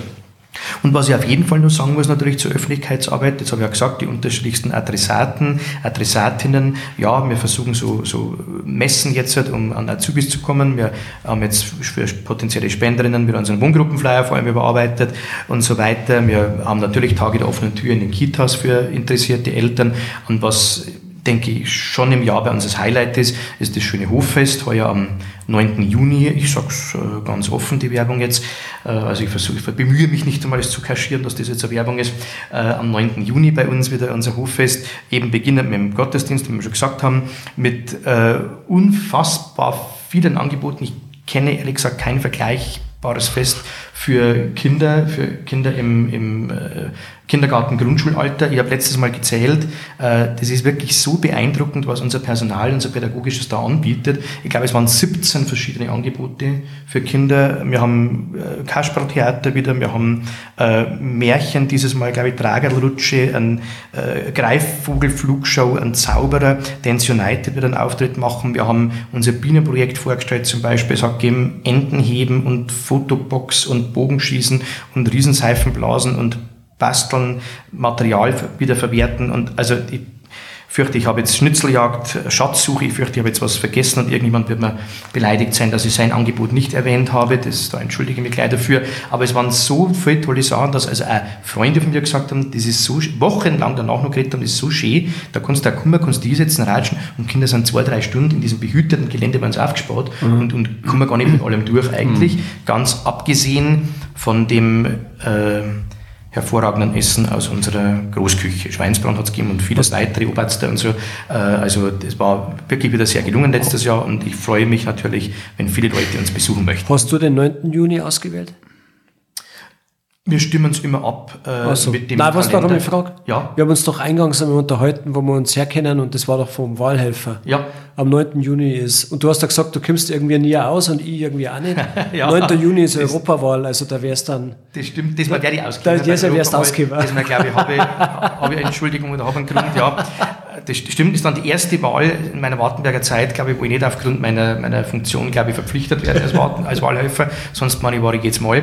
Äh, wir stimmen das immer ab mit dem Veranstaltungskalender naja. Markt Wartenberg. Wir hätten eigentlich gern Mai, bisher war es immer im Mai, aber da haben wir gesehen, da sind äh, Millionen, schon alles ja. vergeben mhm. äh, gewesen und dann haben wir gesagt, gut, dann nehmen wir einen Sonntag Anfang Juni. Du hast vorher noch was erwähnt, der Wunschbaum äh, bei, bei die Spenden, was ist das? Das machen immer wieder Unternehmen, sogar mehrere, dankenswerterweise jetzt für uns auch in der Weihnachtszeit. Äh, die stellen bei ihnen einen Baum auf und, und verteilen dann vorher standardisierte Kärtchen bei uns an die Kinder und Jugendlichen. Da schreiben die drauf, ich wünsche mir, ja, mhm. im Wert von, das wird vorher vorgegeben, vielleicht 30 Euro oder was, und meistens sogar anonyme Nummer. Also Nummer zwei wünscht sie einen Fußball zum Beispiel. Äh, und dann wird das an den Baum aufgehängt und die Mitarbeiter, die Mitarbeiterinnen, ich habe es auch schreibt Kunden, nehmen dann eins davon, hängen das ab, nehmen es mit nach Hause, organisieren das und geben es an zentraler Stelle bei dem Unternehmer ab und der bringt es uns dann kurz vor Weihnachten vorbei. Und so macht jeder aus dem Betrieb zum Beispiel einem unserer Kinder eine kleine Freude zu Weihnachten. Und was das fast besonders wertvoll macht, eigentlich anonym. Ne? Mhm. Also man erlebt das Freudestrahlen oder die, die Begeisterung gar nicht, sondern man sagt, ich bin da bereit, was Gutes zu tun, ohne die, die eigentliche Übergabe mitzuerleben. Ich möchte es einfach unterstützen, die Aktion. Mhm. So etwas gibt es oft, eine Wunschbaumaktion. Schön. Jetzt haben wir schon ganz viel über aktuelle Sachen geredet, äh, Vergangenheit. Ähm, wie schaut die Zukunft aus, Josefsheim? Was stehen an vier Projekte an. Du hast schon was gesagt äh, im, äh, Mai, äh, März hast du gesagt, geht's los mit diesem Sozial... Schulsozialarbeit, genau, genau, ja. Tatsächlich haben wir wieder sehr viel vor. Man muss da immer wieder feststellen, dass sich leider nicht alles realisieren lässt, aber so wird es auch jedem Unternehmer oder Geschäftsführer gehen, dass er äh, dann ein Auftrag durchplatzt, dass man was nicht umsetzen kann, aus Kapazitätsgründen, wie auch immer. Aber sehr konkret für das Jahr 2024 sind es, äh, würde ich sagen, mindestens äh, vier Projekte. Wir werden am 1. März an der Grundschule Langenpreising und Grundschule Berg lernen mit einer in diesem Bereich sehr erfahrenen Sozialpädagogin anfangen mit Schulsozialarbeit, also ein ganz niederschwelliges Angebot, wo Kinder oder Eltern darauf zugehen können, die Sorgen haben, die Probleme bei sich identifizieren, das aber auch präventiv wirken soll, indem man zum Beispiel mit einer Klasse Sozialtraining macht oder Antiaggressionstraining oder äh, irgendein Programm, das die Kollegin halt kennt, mit Kleingruppen arbeitet oder ja, mit einzelnen Kindern ins Gespräch geht, die auffällig sind, die sich von sich aus dorthin wenden, um Problemlagen zu identifizieren und möglichst passgenaue Tipps geben zu können. Da ist natürlich schön, dass wir selber ja einige Angebote vorhalten, wie man Familien unterstützen kann. Also vielleicht äh, wird auch das eine die, die Eintrittstür fürs andere. Wir werden in den nächsten Wochen, ich denke auch mal so März, April, Mai, in Altenerding diese Wohngruppe für sieben Jugendliche neu eröffnen. Unser zweites Angebot in der großen Kreisstadt dann nach der kleinen WG im Pfarrhaus Langengeisling. Und wir werden in unserem Kita-Standort Klostermosen Dorfen, wo wir zur Miete auf dem Gelände im Gebäude der Schulschwestern sind, der Angerschwestern von, aus München, wo wir eine integrative Kita betreiben mit drei Gruppen, Kinderkrippe, Kindergarten und Kinderhort bisher. Wir werden auch da, so denke ich im April, Mai rum, eine heilpädagogische Kindergartengruppe eröffnen, ein ganz spannendes Angebot, das dringendst benötigt wird im Landkreis Erding für Kinder, die in diesem frühen Alter, drei, vier Jahren, schon so belastet sind, dass sie einfach ganz, ganz starke Auffälligkeiten zeigen. Fremdgefährdung, selbstverletzendes Verhalten, Weglauftendenzen, und Autismus, dass sie, so traurig das ist, aber ich habe auch dafür Verständnis, in ihren bisherigen Einrichtungen entlassen worden sind. ist vielleicht auch was, was wir vor 20 Jahren noch nicht so gekannt haben, dass ein Kind mit drei oder vier Jahren von einer seelischen Behinderung bedroht ist. Mhm. Dass aus dem Kindergarten mal rausgeschmissen wird, weil man sagt, wir können diesem Kind nicht mehr gerecht werden und den anderen auch nicht mehr dann, den anderen in der Gruppe. Und das ist also eine sehr kleine Gruppe, ein sehr, sehr intensives Angebot, wo äh, nur neun Kinder im Kindergartenalter betreut werden, statt den üblichen 25, von einer Sozialpädagogin, einer Erzieherin, einer weiteren halben Fachkraftstelle, einer Hilfskraftstelle und pro Kind gibt es dann nur eine Stunde Psychologin, eine Stunde Heilpädagogin. Also wirklich ein ganz intensives Förderangebot, um hoffentlich, ich hoffe es gelingt uns, so früh wie möglich äh, solche Problemlagen abfedern zu können. Mit dem Ziel natürlich, das wäre sehr schön, dass die Kinder anschließend unbeschwert und ganz normal in die Schule gehen können. Wenn nicht, meine, hätten wir da immer Folgeangebot, da können wir auch dann unterstützen dann. Äh, da hilft uns auch die, die, die gute Zusammenarbeit jetzt mit dem Förderzentrum Dorfen. Und wir werden auch so eine Plusgruppe, so eine Intensivhartgruppe, wie wir es bei uns hier haben, äh, zum Herbst wollen wir die dort eröffnen in Klostermusen. Das wäre eigentlich das Folgeangebot. Also mit dem Schuleintritt gäbe es auch die Möglichkeit, weiterhin in so einer kleinen Gruppe am Nachmittag so intensiv sozialpädagogisch und psychologisch betreut zu werden. Das sind so die Projekte für heuer, für 2024. Die halte ich für sehr konkret, so konkret, dass sie jetzt auch spruchreif sind, dass ich mir jetzt sagen traue. Daneben gibt es natürlich andere Ideen und Pläne noch, die aber teilweise auch äh, der Verschwiegenheit unterliegen, weil sie noch nicht fertig verhandelt sind. Ich bin aber eigentlich ganz sicher, dass uns da die Arbeit nicht ausgehen wird. Es gibt aus den unterschiedlichsten Gründen, meine im Landkreis Erding, ganz, ganz starke Bedarfe an Kinder- und Jugendhilfe, ganz, ganz viele Bedarfe. Und was auch sehr schön ist, meine, es ist, haben wir bei Corona gesehen, eine krisenfeste Branche. Und es ist eine, ich war vor kurzem an einem Projekt beteiligt, das hat mir sehr gut gefallen, Herzwerker so analog zu Handwerker. Ja. Wir arbeiten mit dem Herzen.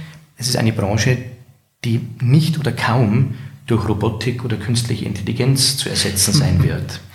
Ja, sondern wir sind immer als Herzwerker, als Herzwerkerinnen gefragt.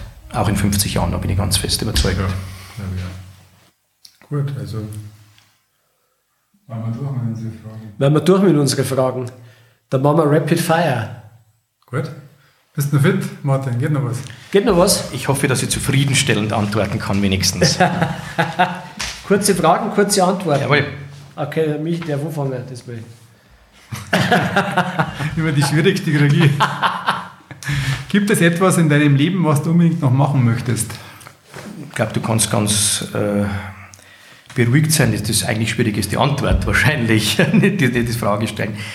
Ähm, ja, aktuell bin ich halt, ich mache das sehr gerne im Josefsheim, ich bin da wirklich wahnsinnig stark eingespannt, aber seit vielen, vielen Jahren überlege ich schon, ich bin eigentlich treuer Katholik und vielleicht würde ich ganz gerne mal geführt, begleitet, kundig geführt äh, Rom besuchen, nach Rom fahren und da die großen Basiliken und vielleicht auch die antiken Städten mir anschauen.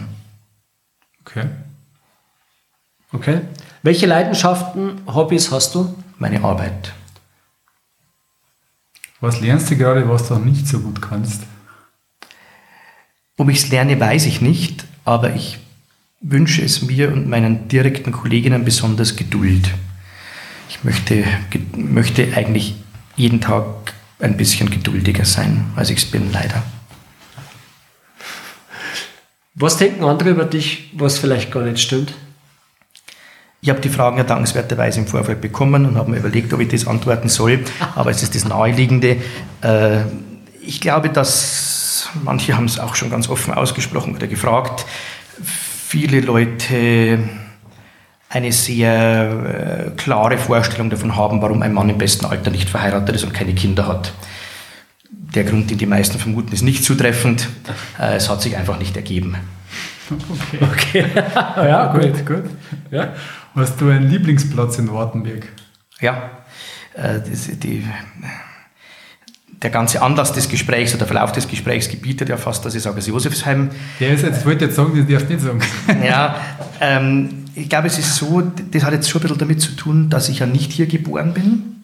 Sonst glaube ich, da ich vielleicht sagen, weiß ich nicht, der, der Skaterplatz erinnert mich an schöne Momente meiner Kindheit oder ähnliches. Tatsächlich ist das Josefsheim und im Josefsheim, aber das darf ich dann vielleicht schon sagen, ist eigentlich unsere Hauskapelle. Da bin ich, gehe abends gern rein, alleine, ähm, und, und verbringe eine gewisse Zeit dort, ja. Mhm, okay. Äh, Gibt es ein Fest oder Veranstaltung in Wartenberg, auf das du nicht verzichten möchtest? Und das Hoffest zählt jetzt nicht. Nein, dieses Mal hätte ich, äh, aber antworte genauso ehrlich und authentisch, selbstverständlich das Wartenberger Volksfest. ich nehme mir oh jedes Jahr vor, nur einmal hinzugehen, aber je älter ich werde, desto schwieriger fällt mir das, weil ich würde halt gerne am Donnerstag hingehen und am Montag nach Hause. Mhm. Aber das so. ich, äh, macht, mein, macht meinem fortgeschrittenen Alter äh, zunehmend schwieriger, aber man darf sich ziemlich sicher darauf verlassen, dass ich wirklich fast die ganze Öffnungszeit dort verbringe. Vom Mittagessen bis Zelt zur Macht. Echt jetzt? Ja. Tapfer. Bin eigentlich immer dort übers Fest, würde ich sagen. Okay. Gut, als nicht gebürtiger Wartenberger, gibt es was, was du für Wartenberg zukünftig wünschen würdest? Ja, ich bin ein bisschen eingebunden worden, einen Kontakt zumindest herzustellen äh, habe gehört von einem noch abstrakten Projekt oder von der Idee, so eine Art betreutes Wohnen äh, für Senioren mhm. zu machen. Das finde ich eine ganz tolle und, und wichtige Sache eigentlich dass man vielleicht irgendwann einen eigenen Haushalt nicht mehr bewirtschaften kann, aber nicht jetzt in ein Heim einziehen möchte, mhm. auf eben 12 Quadratmeter, ne? Ja. sondern ein kleines Apartment, wo ich sage, da kann ich Leistungen nach Bedarf buchen, da kann ich so selbstständig noch sein, wie es mir möglich ist, möglichst zentral und das ist vielleicht nicht ganz uneigennützig, weil äh, bisher gefällt es mir gut bei euch und ähm, ich habe jetzt bisher auch nicht den Eindruck, dass man mich akut loswerden möchte. Das heißt, es könnte ja sein, dass ich hier kinderlos alt werde in Wartenberg und dann kann die vielleicht selber davon profitieren. Das heißt, wäre man den nicht mehr los? es steht aktuell zu befürchten. Solange man diese Arbeit so viel Freude macht, wie es der Fall ist, äh, kann ich da keine Entwarnung geben. Okay, dann äh, welchen Satz würdest du auf eine riesige Plakatwand schreiben, die jeder für eine Woche in Wartenberg sehen kann? Wo ich ganz jung war, haben manchmal Freunde belächelt, glaube ich, du kannst nicht die ganze Welt retten. Und mittlerweile gefällt mir sehr gut, und das würde ich vielleicht draufschreiben, man kann wirklich nicht die ganze Welt retten. Aber wenn jeder bei sich anfangen würde, würde sie jeden Tag ein Stück besser. Mhm. Gut. Gibt es irgendein Buch, äh, das du gern herschenken würdest oder mehrmals lesen würdest oder gelesen hast? Ja, ich komme seit vielen Jahren leider jetzt gar nicht mehr zum Lesen, bedauere das ein bisschen, habe aber als Junger mehrfach gelesen Salz der Erde vom damaligen Kardinal Ratzinger, ein Interviewbuch mit Peter Seewald. Das Buch ist unfassbar beeindruckend, wie gebildet, wie gescheit, wie, wie theologisch versiert der Mann ist und wie er gleichzeitig die große Gabe besitzt, alles ganz, ganz einfach zu erklären. Er war damals noch Präfekt der Glaubenskongregation und Seewald stellt unter anderem die Frage, wie viele, das ist in Salz der Erde, wie viele Wege zu Gott gibt es ich meine, es ist meine Erinnerung nach, es ist ein Salz der Erde. Und Ratzinger antwortet nicht einen, den katholischen, sondern so viele wie Menschen auf Erden. Mhm. Äh, Peter Seewald ist ja aus der Kirche ausgetreten, hat dann mehrere solche Interviews geführt mit Ratzinger und Bücher darüber geschrieben. Und die Begegnung mit diesem beeindruckenden Mann hat ihn dazu bewegt, dass er wieder in die Kirche eingetreten und sehr gläubig geworden ist. Okay. Und da war Salz der Erde der Auslöser, meine ich. Und das habe ich mehrfach gelesen. Mhm. Hast du einen Lieblingsfilm? Oder kann auch Doku sein? Ich komme auch nicht mehr zum Filmschauen, leider überhaupt nicht mehr, oder ins Kino zu gehen. Ich habe zu Hause alle James Bond-Filme, die schaue ich mit in gewisser Regelmäßigkeit, wenn man mit Zeit bleibt. Die meisten davon kann ich auswendig mitsprechen. Wirklich beeindruckt hat mich Das Leben ist schön. Mhm. Vielleicht nicht so sehr bekannt. Äh, über eine italienische Familie, in der Nazizeit. Vater und Sohn sind Jude, meine und werden nach einem, äh, das wird so schön dargestellt, unbeschwerten, fröhlichen, lustigen Leben ins äh, KZ verschleppt. Und der Vater schafft es, dass sein Sohn als einziges Kind überlebt, indem er ihm erklärt, man müsste sich äh, verstecken. Das alles sei ein monatelanges großes Versteckspiel. Und das Kind, das bis zum Schluss nicht gefunden wird, gewinnt ein Panzer, weil der Sohn so Panzerfan ist. Und dadurch überlebt das Kind der äh, Film zeigt die ganze Unmenschlichkeit und Unsinnigkeit darin, dass der Vater in den letzten Minuten noch erschossen wird bei der Räumung des Lagers. Ich glaube, der Film kenne ich, oder? Mhm. Ja. Hast du ein Lieblingsgetränk? Es steht auch drauf Cocktail, ich trinke sehr gern Touchdown, äh, aber Lieblingsgetränk ist eigentlich Bier. Okay. Hast du einen Liebling Lieblingssong? Seitänzerin von meinem Lieblingssänger Roland Kaiser. Roland Kaiser? Ja. Haben wir jetzt auch noch nicht gehabt. Okay. Gut. Dann hast du eine Lieblingssportmannschaft. Das ist eine heikle Frage bei uns. ja, ich, ich, kann aber, da, glaube ich, ohne mich unbeliebt zu machen, trotzdem ehrlich antworten. Äh, zum Leidwesen meiner ganzen Ärzte äh, bin ich weder aktiv noch passiv irgendwie an Sport interessiert. Gut. Also ich kann gar keine Lieblingsmannschaft haben. Okay. Und dass ich aktiv nicht daran interessiert bin, kann man mir leider ansehen. ja, ähm, damit waren wir jetzt eigentlich durch. Jetzt ist die letzte Frage. Hast du Fragen an uns? Äh, eigentlich keine Frage, aber ich nutze die Gelegenheit gerne noch einmal, mich ganz herzlich zu bedanken. Äh, ich bin auch wirklich froh über den Verlauf, wie es jetzt war, weil äh, ich habe das im Vorfeld gelesen und habe dem auch zugestimmt bei der Vorbesprechung, dass man so, um mich vorzustellen, gerne äh, am, am, am, Anfang über meine Person reden kann, aber das finde ich nicht wichtig, meine Person, sondern wichtig ist das Josefsheim, wichtig sind die Kinder, Jugendlichen, die bei uns betreut werden, wichtig ist unsere Arbeit. Dem haben wir den, einen, einen sehr, sehr großen Teil äh, des Gesprächs gewidmet. Ihr habt euch unfassbar viel Zeit genommen, dafür darf ich mich ganz, ganz herzlich bedanken, persönlich, aber auch für unsere Einrichtung, für Josefsheim. Und ich nutze gerne auch nochmal die Gelegenheit, da wäre ich sogar dankbar, wenn man es nicht rausschneidet, äh, mich zu bedanken bei unseren Mitarbeiterinnen und Mitarbeitern. Mhm. Das, was wir machen, ist wirklich eine tolle Sache. Mir macht es Gott sei Dank nach wie vor jeden Tag Spaß. Mir macht es unbändig Spaß. Ich habe ja schon gesagt, ich habe dann auch wieder irgendwelche verrückten Ideen, was wir Neues machen könnten. Äh, Geld ist wichtig, haben wir gesagt, ganz klar. Unser, unser Grund hier mitten in Wartenberg, heute unbezahlbar, über 13.000 Quadratmeter. Äh, das tolle Gebäude, das Gelände haben wir schon alles besprochen. Das alles wäre nichts ohne unsere Mitarbeiterinnen und Mitarbeiter, die fleißig, engagiert, loyal, mit, manche mit, mit ganzer Hingabe, mit Herzblut, jeden Tag ihre wichtige, ihre dringend erforderliche Arbeit verrichten in so unterschiedlichen Aufgaben, Wohngruppe, Kindergarten, Reinigung, Küche, Hausmeisterverwaltung. Das alles wäre nicht möglich, wenn man nicht immer wieder, haben wir auch thematisiert, engagierte, interessierte Leute gewinnen würden, die sagen, ich möchte gerne Herzwerker sein. War ein schönes Abschlusswort. Ich würde gerade sagen, war ein schönes Schlusswort. Danke Martin Gut. für deine Zeit. Ja, vielen Dank Dankeschön. für euch. Okay, danke. Servus. Ciao. Servus. So, das war unsere 45. Episode. Aufgenommen am 2. Februar in Josefsheim in Wartenberg. Danke fürs Zuhören und bis zum nächsten Mal. Ciao.